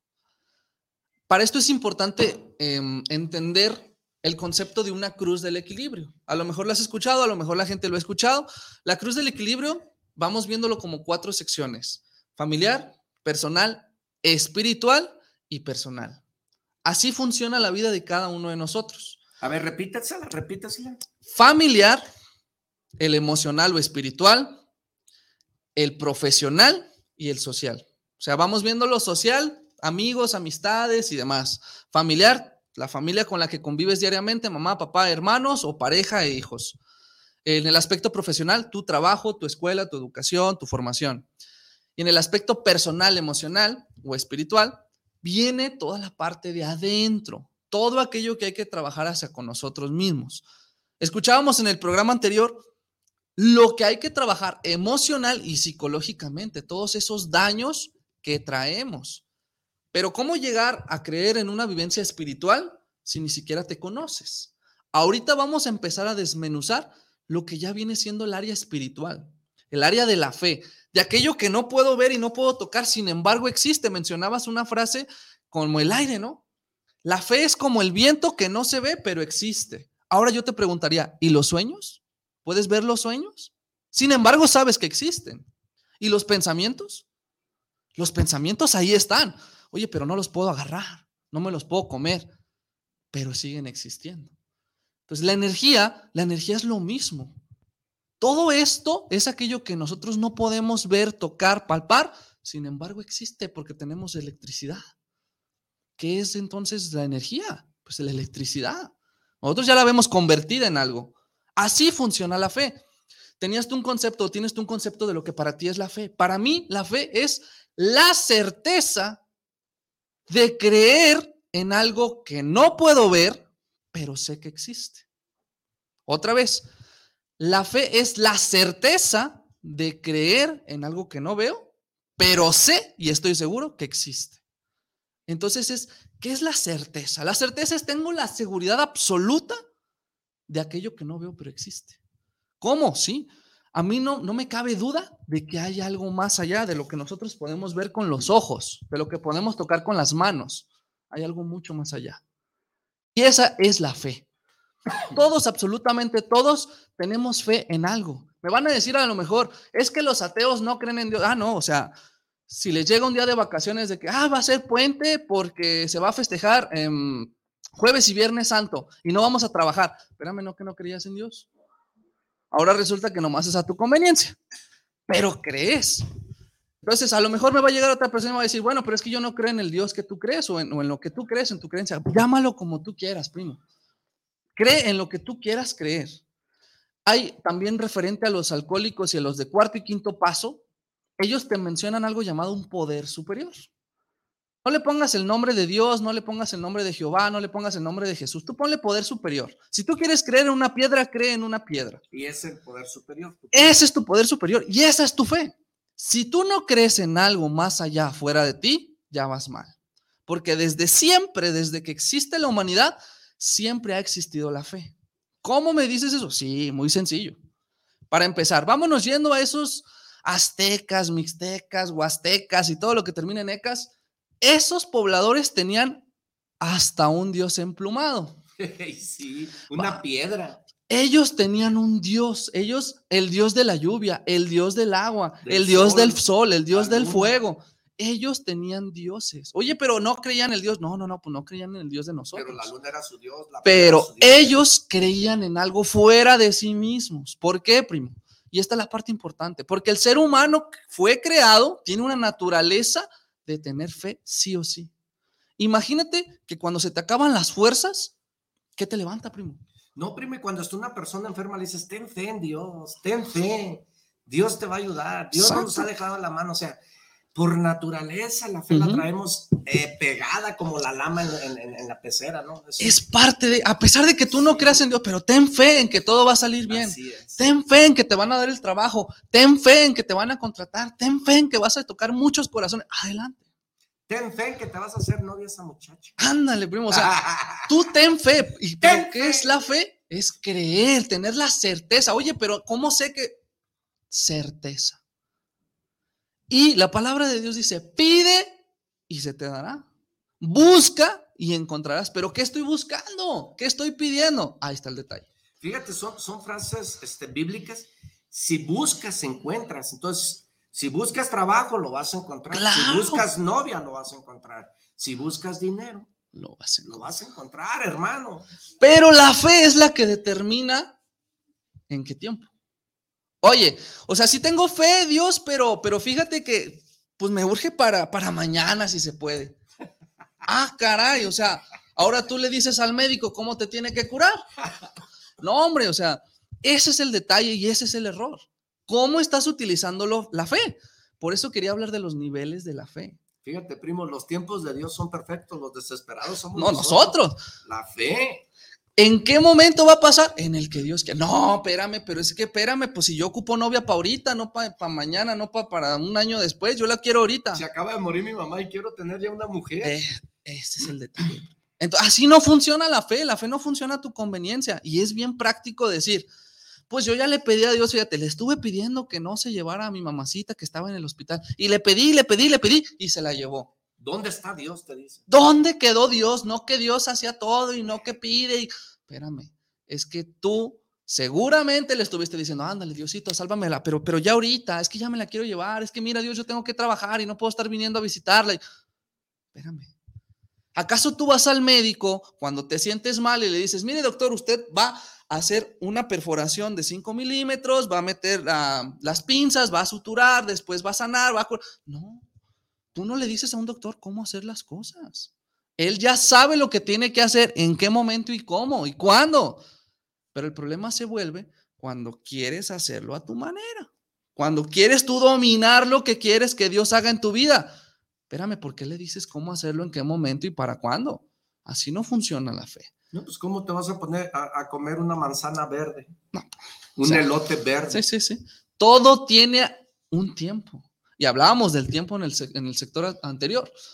Los tiempos de Dios, ¿qué crees? Que ya no son los tiempos humanos, son los tiempos perfectos. Sí, son los tiempos perfectos, porque primo, la vida se gesta en la mujer. Ahí. ¿Cuál es el tiempo de vida? Nueve meses. ¿Por qué todo tiene un tiempo entonces? O sea, Dios tiene los tiempos perfectos, o sea, pero los desesperados somos nosotros. Queremos que cuando nosotros necesitamos se nos atienda. Claro que no, primo. Fe, fe, ten fe en ti. Ese es el detalle. Entonces, entendiendo el concepto de la fe, de la certeza, muchos dicen, oye, pues es que yo tengo fe en que me va a caer dinero del cielo. ¿Dónde dices? O está compra y compra el boleto en la lotería porque se va a sacar. ¿Dónde la viste? No, es que nomás no funciona. No, no, espérame, pues ponte a trabajar. Al mazo dando y con. No, no, es como al. Al, Dios rogando. Al Dios rogando y con el mazo dando. O sea, fíjate, le estás pidiendo a Dios, pero le tienes que estar dando. Tienes que estar trabajando. O sea, Él dice, te voy a poner el 99%, pon tu 1%. Ponte a chambear, mi rey. O sea, está chido que quieras, y esto quiero, quiero que quede bien entendido, ¿no? Mucha gente dice, quisiera, desearía, sueño. Qué chido. Qué chido, toma. Felicidades. Toda máquina, ¿no? Pero no te va a alcanzar. O sea, no te alcanza con eso. Espérate. Ponte a, accionar, ponte a accionar con el mazo dando, mi rey. Ponte a leer, ponte a estudiar, vete a hacer ejercicio. Quiero bajar 20 kilos, pero me la paso viendo la tele. No, mi rey. A y trague. O sea, cosa que no debes de tragar. ¿De qué se trata, pues? Pero yo sueño estar delgado, no, pues sigue soñando. así está el pinche mundo de revuelo. Sigue soñando porque te vas a quedar con las ganas. El querer no basta, con eso no te alcanza, el soñar tampoco. Ponte a soñar con los ojos abiertos, mijo, ponte a chambear, ponte a estudiar, ponte a leer, prepárate, estudia, trabaja, esfuérzate, ve al gimnasio, haz lo que tengas que hacer, pero hazlo. Porque la fe es, yo creo que va a suceder, pero yo tengo que estar actuando. Oye, primo, hay muchas personas, pero muchas personas que se conocen, que, como tú dices, evangelistas, este, ¿cómo se llaman los hermanos testigos de Jehová? Hay muchas personas que predican eh, la, la, palabra de Dios. Claro. Y todas esas personas que yo respeto mucho, y lo digo con mucho respeto porque no me da derecho a hablar mal de esas personas, simple y sencillamente lo digo porque hay personas que son testigos de Jehová, que son de otra religión que no es la de la mía, en el caso mío que yo soy católico, que predican la palabra de Dios, pero el fin es lo mismo. todos alabamos a Dios. Claro. Y todos buscamos la salvación y todos el objetivo es hablar de Dios. Pero hay personas que se encuentran en esa, eh, eh, en esa creencia o en esa iglesia pero hacen todo lo contrario. a lo que predican. A lo que predican. Así es. Hay personas que hablan, en, no sé, que van y te dicen a ti, oye, fíjate que este, pues la palabra de Dios dice esto y están tocando muy temprano tu casa y todo.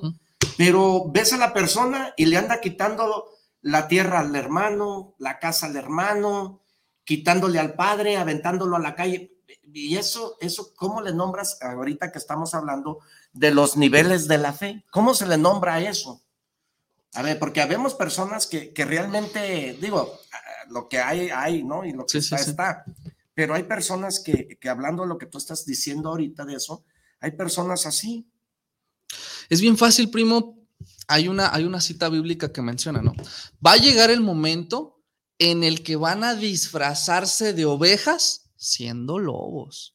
Pónganse bien truchas con esta parte. Está escrito. Este programa. Búscalo en la Biblia. Agarra una pluma y anota. Ahí lo vas a encontrar. Mira, primo, yo no te podré decir, ay, está en Marcos 6:20. No me sé la cita. A mí no me pregunte la cita, pero ahí está. ¿Qué dice? Búscalo. A ver, dice. Va a llegar el momento en el que se van a disfrazar de ovejas siendo lobos. Lobos disfrazados de oveja y cuidado, porque esos son los pastores, esos son los hermanos, esos son los, los mismos sacerdotes. Son personas que se visten de oveja, que se ponen el traje, pero cuidado.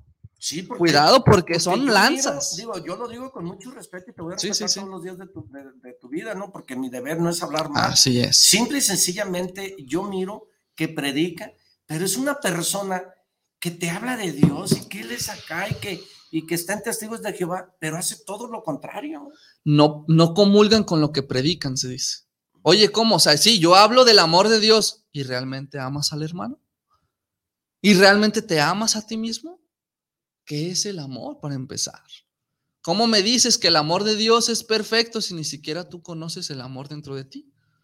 ¿Cómo me hablas de que Dios es bueno y bondadoso si ni siquiera tú como hijo eres bueno y bondadoso? A ver, primo, entonces ahí sí son los niveles de la fe. Eso entra ahí. Ah, en la conveniencia de decir, ah, pues mira, yo sí creo en Dios, pero hasta aquí. A ver, aquí me dice el mandato número uno, amarás al Señor tu Dios sobre todas las cosas, con todo tu corazón, tu mente. ¿Te lo sabes y lo practicas? ¿Realmente lo amas? ¿Con todas tus fuerzas, tu corazón, tu mente, tu alma, tal como lo dices? Creo en un solo Dios, Padre Todopoderoso. ¿Realmente crees en ese Dios Padre Todopoderoso o nomás lo dices por decir? Porque te salió. Pues porque se me acomoda, pues porque así es cada domingo. Pero ¿qué es para ti la fe? ¿Qué sentido le das tú a la fe? ¿Dónde está tu nivel ahorita, no? Pues que es bien fácil decir, no, pues sí creo en Dios, tengo mucha, mucha fe y me doy golpes de pecho. Oye, pero sales de la misa y ya estás criticando. Sales del convento y ya estás viendo la faldota, los zapatos, la marca. O sales criticando o regañando al chiquillo mentándole la madre. Exactamente, ¿no? O, o- o mismo, mismo pasa en los sacerdotes. Señora, se puede salir con todo y su hijo, espéreme, que por eso corren a la gente. Y esto va para todo mundo, ¿no? Chulada de programa. O sea, no, la no, fe no, es personal, es algo tuyo con Dios, es una relación interna con Él. Primo, te voy a platicar una anécdota Dígame, dígame, eso. Eh, yo estudié finanzas bíblicas. Y estuve en finanzas bíblicas y, hubo una señora que comentó, porque en finanzas bíblicas se nos enseña, se nos dan valores, Así es. porque yo la verdad aprendí valores. Ahí, me- ahí, me, ahí me formé en esta situación de, de finanzas bíblicas, me formé Claro. y me dieron el valor de dar. Hablan de dar porque, porque hablan de dar, ¿no? Y, y había una señora que dijo, a ver, ¿por qué le voy a dar a- al cura o al padre dinero? Si yo veo que el cura de ahí de mi rancho andaba enamorando a mi hermana, yes, ¿y cómo le voy a dar yo dinero? Claro. Y le contestaron las personas que estaban impartiendo la clase, le contestaron eso, no mamacita. A usted no le importa qué haga él, usted dé. Así es. Usted dé su aportación porque esa es la fe que usted tiene con Dios. Y si Dios nuestro Señor pagó impuestos, usted tiene que dar, dar para generar, es lo que digo yo. Entonces, sí es cierto que, que, que, que, que tienes que enseñarte a entender o comprender más que nada. Digo, yo en ese caso yo dije, ah, pues sí es cierto, ¿no? O sea, Claro. yo reflexioné en ese momento porque yo no tenía fe. Claro, sí, sí. Y habemos personas que somos católicos, pero como dices tú, vamos y ya estamos viendo al de enfrente, estamos criticando al del otro, si ni siquiera nos vemos a nosotros mismos. Así es, primo. Eso lo viví yo ahí en finanzas bíblicas. Y eso es, es- eso es todos los días, primo. Eso es de- los del diario vivir. Estamos mexicano, traga mexicano. El diario vivir. Y ahí ves a la persona, ¿no? Bien santa, bien finita, bien sentadita. Ah, pero por fuera, agárrate. Primo, y hay una, hay una, hay una, hay un pasaje bíblico también que dice eso, ¿no? Que, que, que no tienes por qué estar todos los días en la iglesia, ¿no? Algo así escuché el otro día. Es no todo el que diga Señor, Señor, entrará en el reino de Ah, los cielos, para empezar. Así, porque, yo, por ejemplo, también me gustó mucho esa frase que dice que, que, que tira la red para que te dé el pescado. Así pues. es. También lo comentaste, ¿no? Eso fue este domingo, este domingo pasado, la lectura La fue de eh, eso. te- señor, tengo fe en ti, tiro la red para que me... Algo, ¿cómo, cómo dijo? Tiro la red en tu nombre. Ah, porque señor, estaban tiro pescando. la red en tu nombre, porque le dijo, tírala otra vez, ¿o cómo? Ajá. Digamos que estaba Pedro y los Y pescadores. ya habían y- aventado el chinchorro una y vez. tenían dos veces. muchísimo tiempo y no pescaban, pescaban, no eh. pescaban. Y llega Jesús y les dice, vuelve a tirar la red Por en mi nombre. en mi nombre. Y le dice Pedro, Señor, hemos estado aquí todo el día, toda la tarde, toda la noche, Y no hemos pescado nada. Pero en tu nombre, en tu nombre, La voy a la voy a aventar nuevamente. Se les llenó de pescados, tuvieron que hablarle a la otra barca y se les andaban hundiendo de tanto pescado. ¿Por qué? Porque no lo hiciste en el nombre personal, lo hiciste en el nombre de Dios. Ahí cabe. En tu nombre En aviento el tu nombre aviento. Eso se nombra fe. Eso es la fe. Eso es la fe. Oye, pero, pero es que llevo todo el día pescando y no puedo. En mi nombre, tírala una vez más. En mi nombre, no en tu nombre. Para mi gracia, no para tu gracia. Para mi gloria, no para tu gloria. ¿Y qué dijo? Señor, en tu nombre. En tu nombre, la aventaré una vez más. La aventó y obtuvo la pesca. Primo, yo tengo desde el domingo haciendo todas las mañanas eso. Señor, en tu nombre aviento la red. Dame. Así es. Sí, sí, sí. Y, y la verdad, este, es importante porque eso es la fe. Totalmente. Esa es la fe. Dame esas palabras sabias para llegar a tu corazón. Dame, o sea, en tu nombre. Úsame en tu nombre. Úsame. Utilízame en tu nombre. Ese es el. Y esa es la fe. Mira, estamos muy a gusto platicando contigo, sirviendo, dando. Vamos a mandar saludos, primo, porque luego me regañan y me dicen que no saludé. Mm, Roque Díaz, saludos desde, las, desde Ciudad Granja para el primo más chingón de la radio y a su invitado. Saludos por llevar este tema tan interesante. Saludos. Ah, primo, muchas gracias, Roque. Gracias por conectarte con nosotros. Abelardo Román, saludos desde la Ciudad de México. Saludos a Jesús Martínez por esa excelente charla entre tiburones. ¡Ah! ¡Ah! Vámonos. ¡Ah! ¿Sabes por qué no se muere el tiburón? El tiburón no se muere porque Todo el todo, el tiempo tiene que estarse moviendo. Así es de que Así muévete es. si estás mal. A movernos. Eh, Pavi Rojas, exacto, dice, cada quien ofrece lo que trae en su corazón, ya lo leímos, Pavi. Eh, Valentina González, saludos para el programa de actitud mental positiva, saludos para el primo y para Chuy Martínez. Muchas gracias, Gracias. Valentina. Roberto Ramos, saludos para actitud mental positiva con Arturo Ucaranza, el primo. Muchas gracias, Roberto. Alma Villaseñor, saludos, buenas tardes desde Dubái. Primo, ¿podría explicarnos, primo, la frase famosa de usted que es muy valiosa para su servidora compartir? Es de miserables. No, mija. Dice, yo digo que no compitas con nadie porque no es bueno competir. Competir es de personas miserables. No compitas con nadie, compite contigo mismo para que cada día seas mucho más mejor. Es de miserables competir. Compite contigo mismo para que cada día tú seas mejor. Eso es mi opinión muy particular y también digo, a la mierda la pobreza y a la mierda la mediocridad. Vamos dejando de ser mediocres teniendo fe en nosotros mismos, que somos los mejores, que nuestro producto es el mejor y que estamos convencidos al mil por ciento que lo que somos, que lo que vendemos y tenemos es lo mejor, lo mejor y lo mejor. ¿Va? Tú que me marcas desde Dubai, Alma Villaseñor.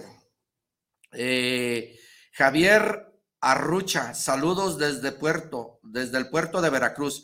Saludos para el programa del primo Arturo. Saludos al invitado. ¿Cuándo pueden hablar de criptomonedas e invertir por el negocio del futuro? Ah, primo, quiero que sepas que eh, todo lo que te genere dinero se llama máquina de dinero. Pero el problema no es que tú no sepas del negocio. Mira, te invito a que veas Café y Negocios mañana jueves. Lo transmito en vivo por Facebook Live. Todos los jueves te invito a que nos escuches por las redes sociales como Arturo Ucaranza el primo. Se llama Café y Negocios. Café y Negocios se complace en transmitirte puras experiencias de negocios, de cómo hacer dinero sin tener dinero, de cómo sembrar dinero para cosechar dinero, de cómo crecer tu negocio, de cómo ver tu negocio más. Es importante porque el problema no es dinero, el, el problema eres tú y el problema no son los negocios. Yo quiero decirte a ti, Javier, que estás escuchando y que me estás poniendo esto de, de criptomonedas, yo quiero decirte una cosa que es una experiencia, mi experiencia lo habla y lo dicta, que quiero decirte una cosa, si tú tienes un negocio y no estás preparado para el negocio, no hay negocios malos. Habemos personas incompetentes para ciertos negocios porque no estamos preparados. Es importante que empieces a prepararte en la vida en todos los ámbitos. Para empezar, estamos hablando aquí de la salud mental. Estamos hablando aquí de la salud espiritual. Estamos hablando aquí de la salud física. Y estamos hablando aquí, si no te das cuenta, de la salud emocional. De eso se encarga actitud mental positiva con Arturo Ucaranza, el primo. Fe, fe. Hay que tener fe. ¿Vale? Así es de que yo te invito que escuches nuestro programa de café y negocio mañana jueves. Todos los jueves de 6 a 6:45 gratis compartimos las experiencias de vida. Gratis. Para que tú no caigas en el mismo hoyo que muchos caemos. Importante que aprendas de las experiencias de otro. ¿Vale? Dice Fabiola Cruz, para mí, para mí el primo y Jesús son los dueños de la verdad absoluta. Fabiola, te agradezco mucho por hablar de esa naturaleza de nosotros como personas, pero para otras personas no somos dueños de la verdad. Entonces, no somos moneda de oro, nos queda claro, porque si haces bien, te critican, si haces mal, te critican, y si dices, te critican. Entonces hay que decir para ser criticado por lo que hacemos, más no ignorado por lo que no hacemos. Totalmente. Porque gracias a eso crecemos. Dijo Don Quijote de las Manchas, si los perros ladran, señal que vamos, caminando. Eh, Robert Arce, saludos desde Los Ángeles, California, a la cagada y a la mierda la mediocridad. Vale, mi Robert. A la mierda la pobreza y a la mierda la mediocridad.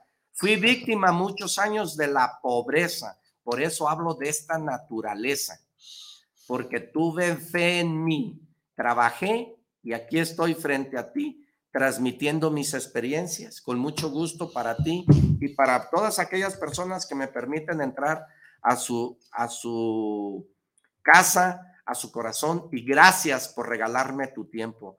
Ramona dice, lo estamos viendo desde aquí, échale. Lupis Garci, lo estamos mirando. Miguel Ángel Pérez, gracias Miguel Ángel Pérez por ver este programa. Gracias Lupi por ver este programa. Gracias Ramona por estar escuchando este programa. Y Miguel Ángel Pérez, saludos Arturo Ucaranza. Un fuerte abrazo. Muchas gracias Miguel, te agradezco mucho. Un saludo Carajillo, he aprendido mucho. Gracias, de verdad, muchas gracias por conectarse con nosotros. Eh, Mariana Ramírez me dice, este, Mariana Ramírez, mi maestro Alfonso Tesada y Alvarado siempre lo decía, ante todo actitud mental positiva. Por cierto, primo, él te tenía un gran, él te tenía un gran concepto y estima. La verdad, Mariana, eh, fue mi maestro, fue mi sensei, fue mi mentor. Yo aprendí mucho de ese viejo y lo digo con cariño, primo. Yo estuve cuatro años ahí, eh, terminé mis ocho mis ocho eh, ejercicios, mis ocho exámenes, y la verdad siempre busqué que él me calificara, porque aprendí mucho de él, aprendí mucho de Víctor Quintana, aprendí mucho de aquellas personas que gracias a Dios me dejaron algo, algo. que de hecho yo, yo invité al señor Alfonso Tesada en dos ocasiones aquí en Actitud Mental Positiva con Arturo Caranza, el primo, que le mando un abrazo y un saludo donde quiera que se encuentre el señor Alfonso Tesada, porque aprendí mucho de él. Eh, la verdad, fue mi sensei, fue mi maestro. Eh, me dio muchos consejos y un comentario que voy a hacer acerca del señor Alfonso Tesada. Yo tuve un evento muy difícil el día que yo iba a tener mi, mi presentación. Hubo un grupo, hizo un concurso cuando el, el eh, la Asociación de Liderazgo Internacional cumplió, él le puso, ya soy mayor de edad, porque cumplió 18 años el programa. Digo, no el programa, perdón, la, la, Asociación, de, Liderazgo. Internacional cumplió años y tenía 18 años, entonces él le puso a eso, ya cumplí la mayor edad, o sea, ya, ya tengo la, ya soy mayor de edad. Entonces lo hicieron en un hotel y yo tenía que, eh, me invitaron a participar, primo, y yo valiente, yo fui, participé, no sé, con 10, 20 personas, ¿no? Y eh, yo participé y todo, y antes de, antes de, participar, mm, entra una llamada y la llamada perturbó mi paz interior. Por lo tanto, pues no me concentré, porque eso ya me, pues ya me, inquietó. Sí. Entonces fui como, como había eh, los jurados, fui y me acerqué al señor Alfonso Tesada y le dije, señor, fíjese que me hablaron así, así, así, y me tengo que retirar. Y me contestó esto, nunca se me olvidó, ni se me va a olvidar. Me dijo, es de cobarde que el líder abandone. Me dijo, el líder el líder, la característica del líder es dar. qué fuerte. Así es que usted véale.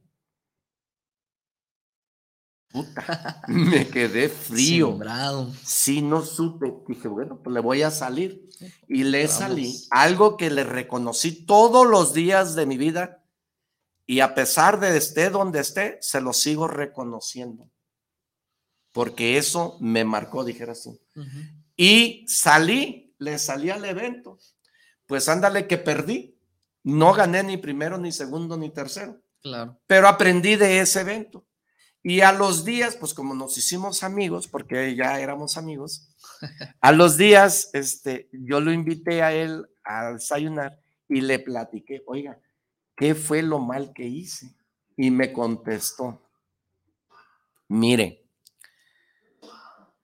Usted se tiene que preparar muy bien porque no ganó, porque no se preparó. Claro. Así. Sí, sí. Ganaron los que se prepararon. Usted no se preparó, no ganó. Le dije, no, pues tiene mucha razón. Estoy totalmente de acuerdo. Por eso hoy digo, prepárate, reprográmate, porque no hay otra. La educación es importante, importantísimo en la vida. Y así fue como me empecé a, reprogramar ahí con él. Aprendí mucho de él. Después me dijo que mi vestimenta, que, vi, que me habían calificado, que había perdido por mi vestimenta, que porque mi discurso estuvo excelente. Eh, pero mi vestimenta no me favoreció en nada. Entonces yo le contesté, oiga, pues qué feo que nos vean por, lo vestido y no por lo que somos me dijo, el mundo está así, Arturo. ¿Cómo decir que no? Sí, sí. ¿Cómo ves? Entonces, este, digo, de verdad sí, sí agradezco mucho. Un saludo donde quiera que esté el señor Alfonso Tesada. Aprendí de él. Rogelio Pedrosa. Saludos para el programa, recordamos. Y no olvidamos al señor Tesada en el club Toastmaster. Toastmasters. Toastmaster. Saludos. Ah, Rogelio, pues sí, este, ahí está el señor. Alfonso Tesada, una anécdota de mi vida. Martín Gómez, saludos desde Bonham Park, California. Hay que echar putazos a la vida y a la pinche mierda la pobreza. Bien, Martín. Palabras, te las dije igualita como están. La verdad, primo, la verdad, mira, es importante, este, son palabras, las palabras te empoderan mucho. Hay que hacernos palabras de calidad Y si yo lo digo tempestivamente a la mierda la pobreza y a la mierda la mediocridad, es porque pues, ya lo saqué, ya lo sepulté. Sí, señor. Entonces, las palabras, las palabras te empoderan mucho. Entonces, si me hago esas palabras de calidad, digo a la mierda la pobreza y a la mierda la mediocridad, bueno, yo ya lo sepulté eso, lo- y lo digo tempestivamente porque pues muchos años fui víctima de la chingada pobreza, ¿no? Claro. Pero abrí los ojos, decía mi madre, yo llegaba bien pedo, primo Jesús, y decía mi madre, cuando era vulgar, común y corriente, digo, en, en aquellos Sí. tiempos, pues para ser construido tuve que ser destruido. Claro. Decía mi mamá, ¡hey, hijo! Los perros abren los ojos a los siete días, ¿tú cuándo? Qué pregunta. qué Entonces, pregunta. eh, abrí los ojos, ¿no? Y gracias a eso aquí estamos. Eso es, eso es lo principal, primo, y me hiciste acordarme de una, de una anécdota pequeña de, de las águilas, ¿no? Las águilas cuando están pequeños, recién salidos de, de su madre, no sé si sabías, pero la madre se sube hasta la montaña más alta, hasta la cumbre, primo. Sí. Y el, el aguilucho, siendo muy pequeño, es lanzado por su propia madre al precipicio. Al ahí se va. El aguilucho cae y muere. No no era necesario que viviera porque no está listo para vivir. Pero si el aguilucho aprende a volar, sobrevive. Fíjate qué fuerte que tu propia madre te, te aventara hacia el precipicio sin saber ni qué. Pero así es la vida, primo. La vida no te va a preguntar, ¿quieres que te duela? ¿Estás preparado? La vida va a llegar y te va a empujar. Y te va a atacar con todo y te va a llegar y... Ah, caray, ¿en qué momento? Si yo no estaba preparado. Sí, no estaba listo. No estás preparado. Mira, a la edad de nueve años yo perdí a mi padre. Claro. Y cuando vi que lo estaban bajando, que estaban, lo estaban sepultando y la Claro. caja la estaban bajando y con una carrucha, y que vi, yo agarré la pierna a mi hermano, porque pues, yo estaba más chico Más que mi hermano. Yo lo agarré la pierna y gritaba y yo decía, ¿por qué a mí? ¿Por qué se llevó mi pilar, mano? ¿Por qué es lo que más preciado? O sea, Claro. de, vera- de veras que ahí me di cuenta que la vida no te da aquello que tú quieres. No, no, no. La vida te da aquello que tú necesitas aprender de la pinche vida. Y Así tienes es. que estar preparado para esos pinches ladrillazos que te da la vida, levantarte una y otra y otra y otra y muchas más. Pero si empiezas a jotear, si nomás te aprietan los huevos y soltan la yema, pues, está cabrón. Así es. No, no. Ten fenti.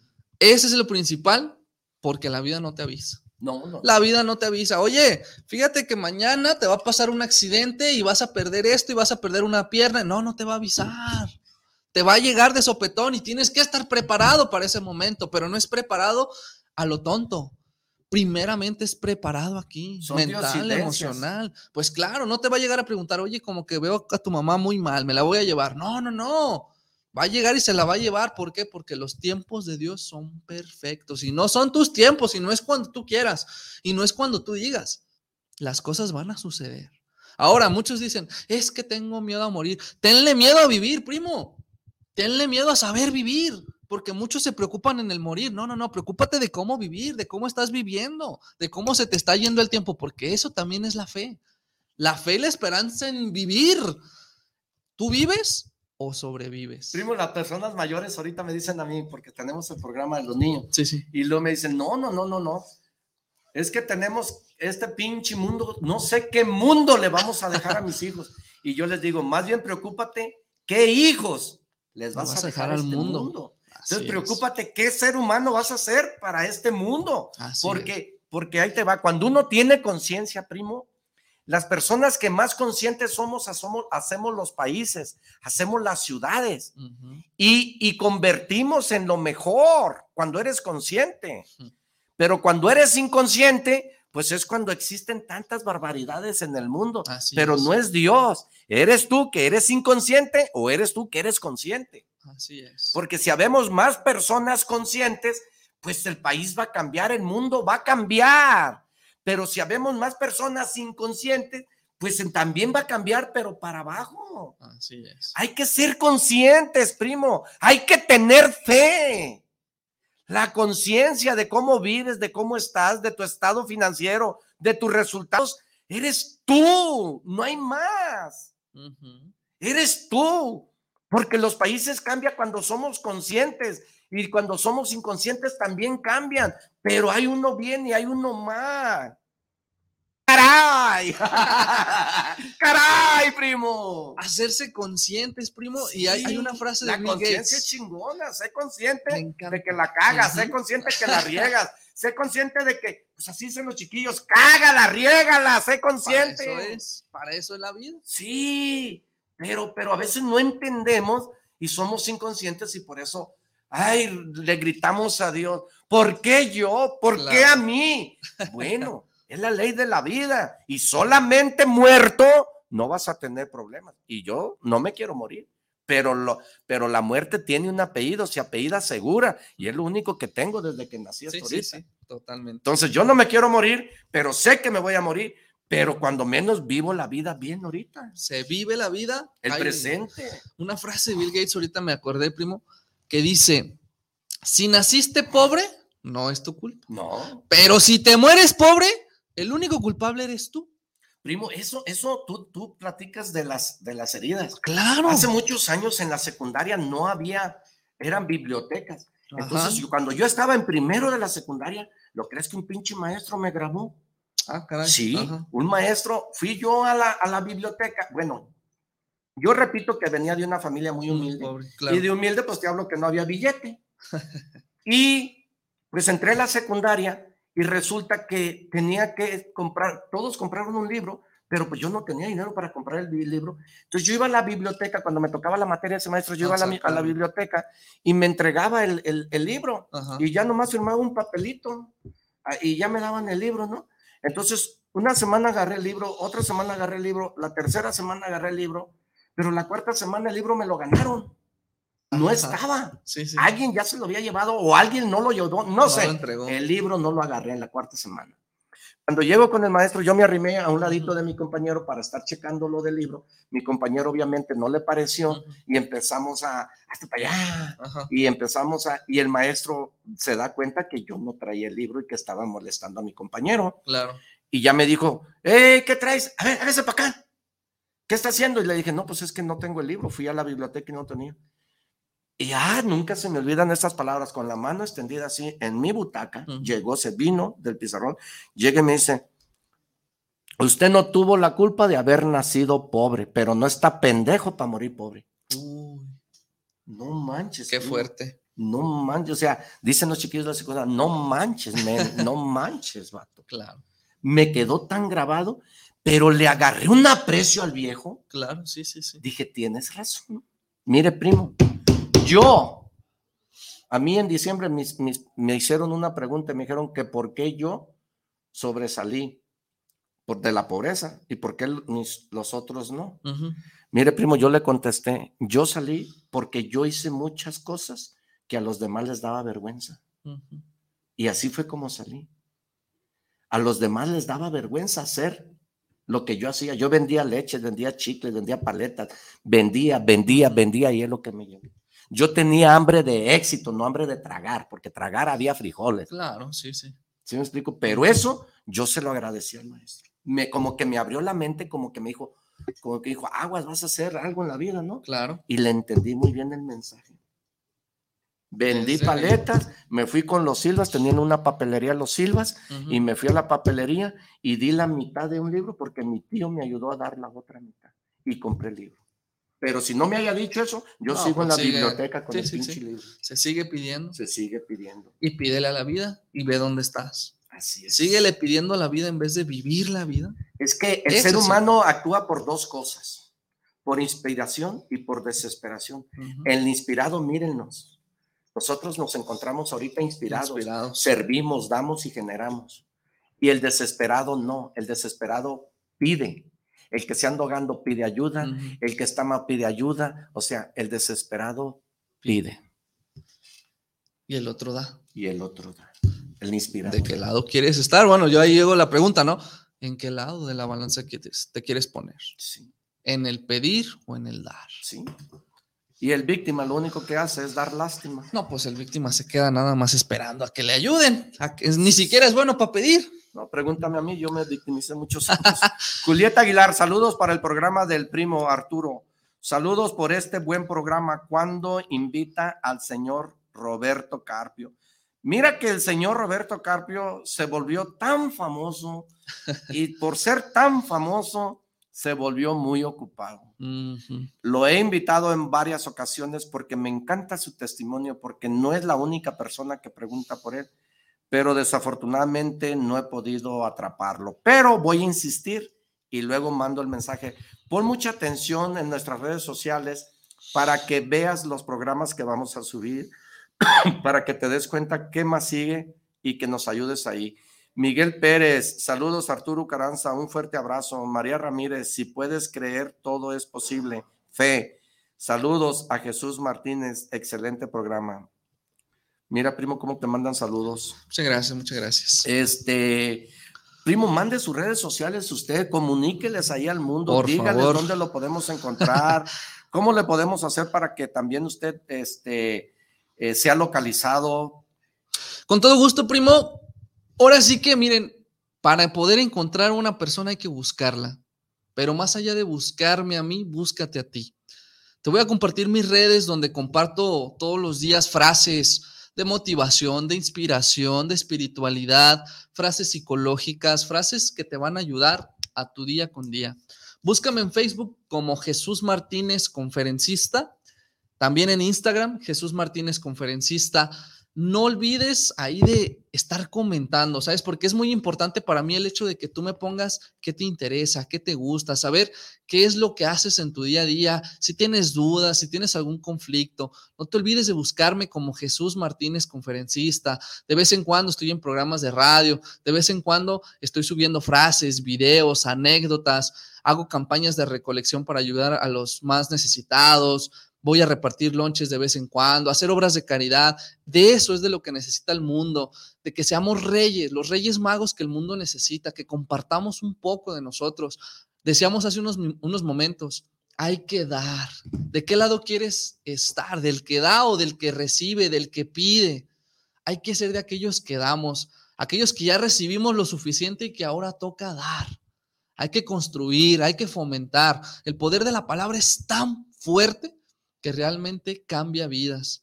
Ahora que les hablamos de los niveles de la fe, deja de manipular la fe a tu antojo, deja de utilizar a Dios a tu conveniencia, deja de hacer las cosas a tu manera y a tus tiempos y como a ti te plazca. No, no, no, así no funciona la fe.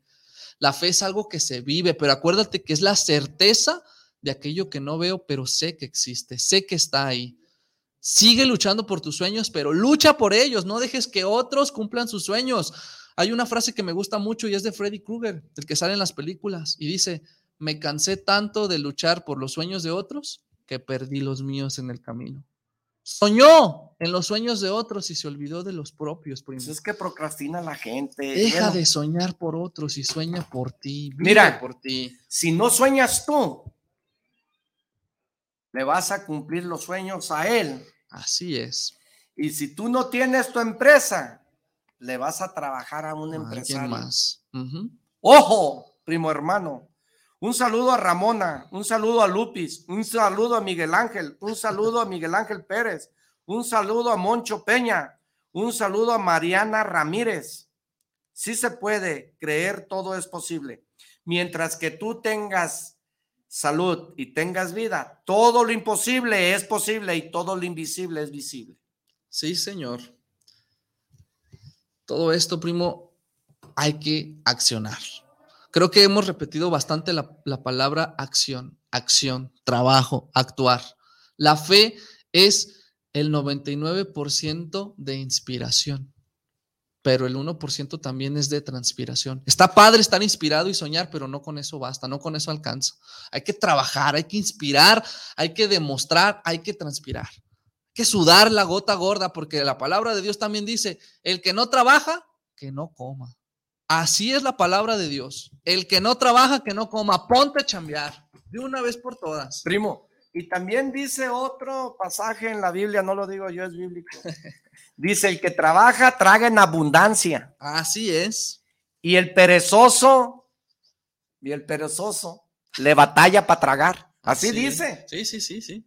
Digo, ahora sí como dice aquí el primo Chuy. Búscale. No te digo en qué párrafo dice, Mateo sabe que no. No, no, no. Pero sí está esa cita ahí que dice, el que trabaja tra- traga en abundancia, pero el perezoso le batalla para tragar. Pongamos mucha atención a estos tipos de mensajes, a estos tipos de programa, para que sean de mucha utilidad. Hoy, e invito a toda aquella persona que nos vio desde el principio hasta el final, que si esto a ti o si tú crees que a otra persona le ayuda, compártelo, comunícalo. Te agradezco de todo corazón que le des un me gusta. Te doy gracias porque me le pongas un tilín, tilín a la campanita. Ponle me gusta, ponle un like, no sé, un corazón. Eh, me gustaría que interactuaras con nosotros. Eh, el programa pasado, juntos llegamos a 97,071. Espero. Y para el otro programa del miércoles, te digamos si superamos esto o no. Es importante que nos ayudes. Es importante que si esto te genera valor, nos compartas, nos comuniques. He crecido gracias a ti. He crecido gracias a personas que nos escuchan. Me interesa tu crítica. Me interesa que hables del programa. Muchas gracias. Gracias porque existen estas redes sociales para llegar a ciento y miles y millones de personas. Gracias a ti que te comunicaste de Estados Unidos. Gracias a ti que te comunicaste de Dubai. Gracias a ti que te comunicaste actitud mental positiva. El día de mañana tengo un programa que se llama Café y Negocios. Comunícate. También lo compartimos aquí en Guanatos. Pero me gustaría que te comuniques conmigo por mis redes, por las redes sociales como Arturo Ucaranza el primo o ponle Café y Negocios. Primo, adicional rápido. Nada más agradecer a todas las personas que ahí nos estuvieron escribiendo, gracias a mis padres, gracias a mis hermanos, gracias a toda esa gente que me apoya, que me sigue que todo el tiempo está pendiente de mis pasos. No se olviden nunca de dónde venimos, pero sobre todo no olvides a dónde vas a llegar. No es a dónde quieres, a dónde vas a llegar. Dilo con certeza, lo que quieres y hazlo. Deja de dudar, cree en ti, ten fe en ti, ten fe en lo que lo vas, en lo que vas a hacer y lo que vas a lograr porque es bien fácil decir quiero, sueño, podría. Mejor hazlo realidad, primo. Primo, sugiero, cumple tus sueños. Hazlos realidad. El que persevere alcanza. Cumple tus sueños. Cumple tus sueños. Porque un sueño se convierte en un deseo. Y todo lo que está aquí alrededor primero nació en un sueño. Y está hecho por el ser humano. Los límites te los pones tú. Se llaman creencias. Que Dios te bendiga donde quiera que estés, carajo, carajillo. Hasta la próxima. Un abrazo. Que Dios te bendiga. Gracias. Muchas gracias. Gracias. Gracias. Por estar.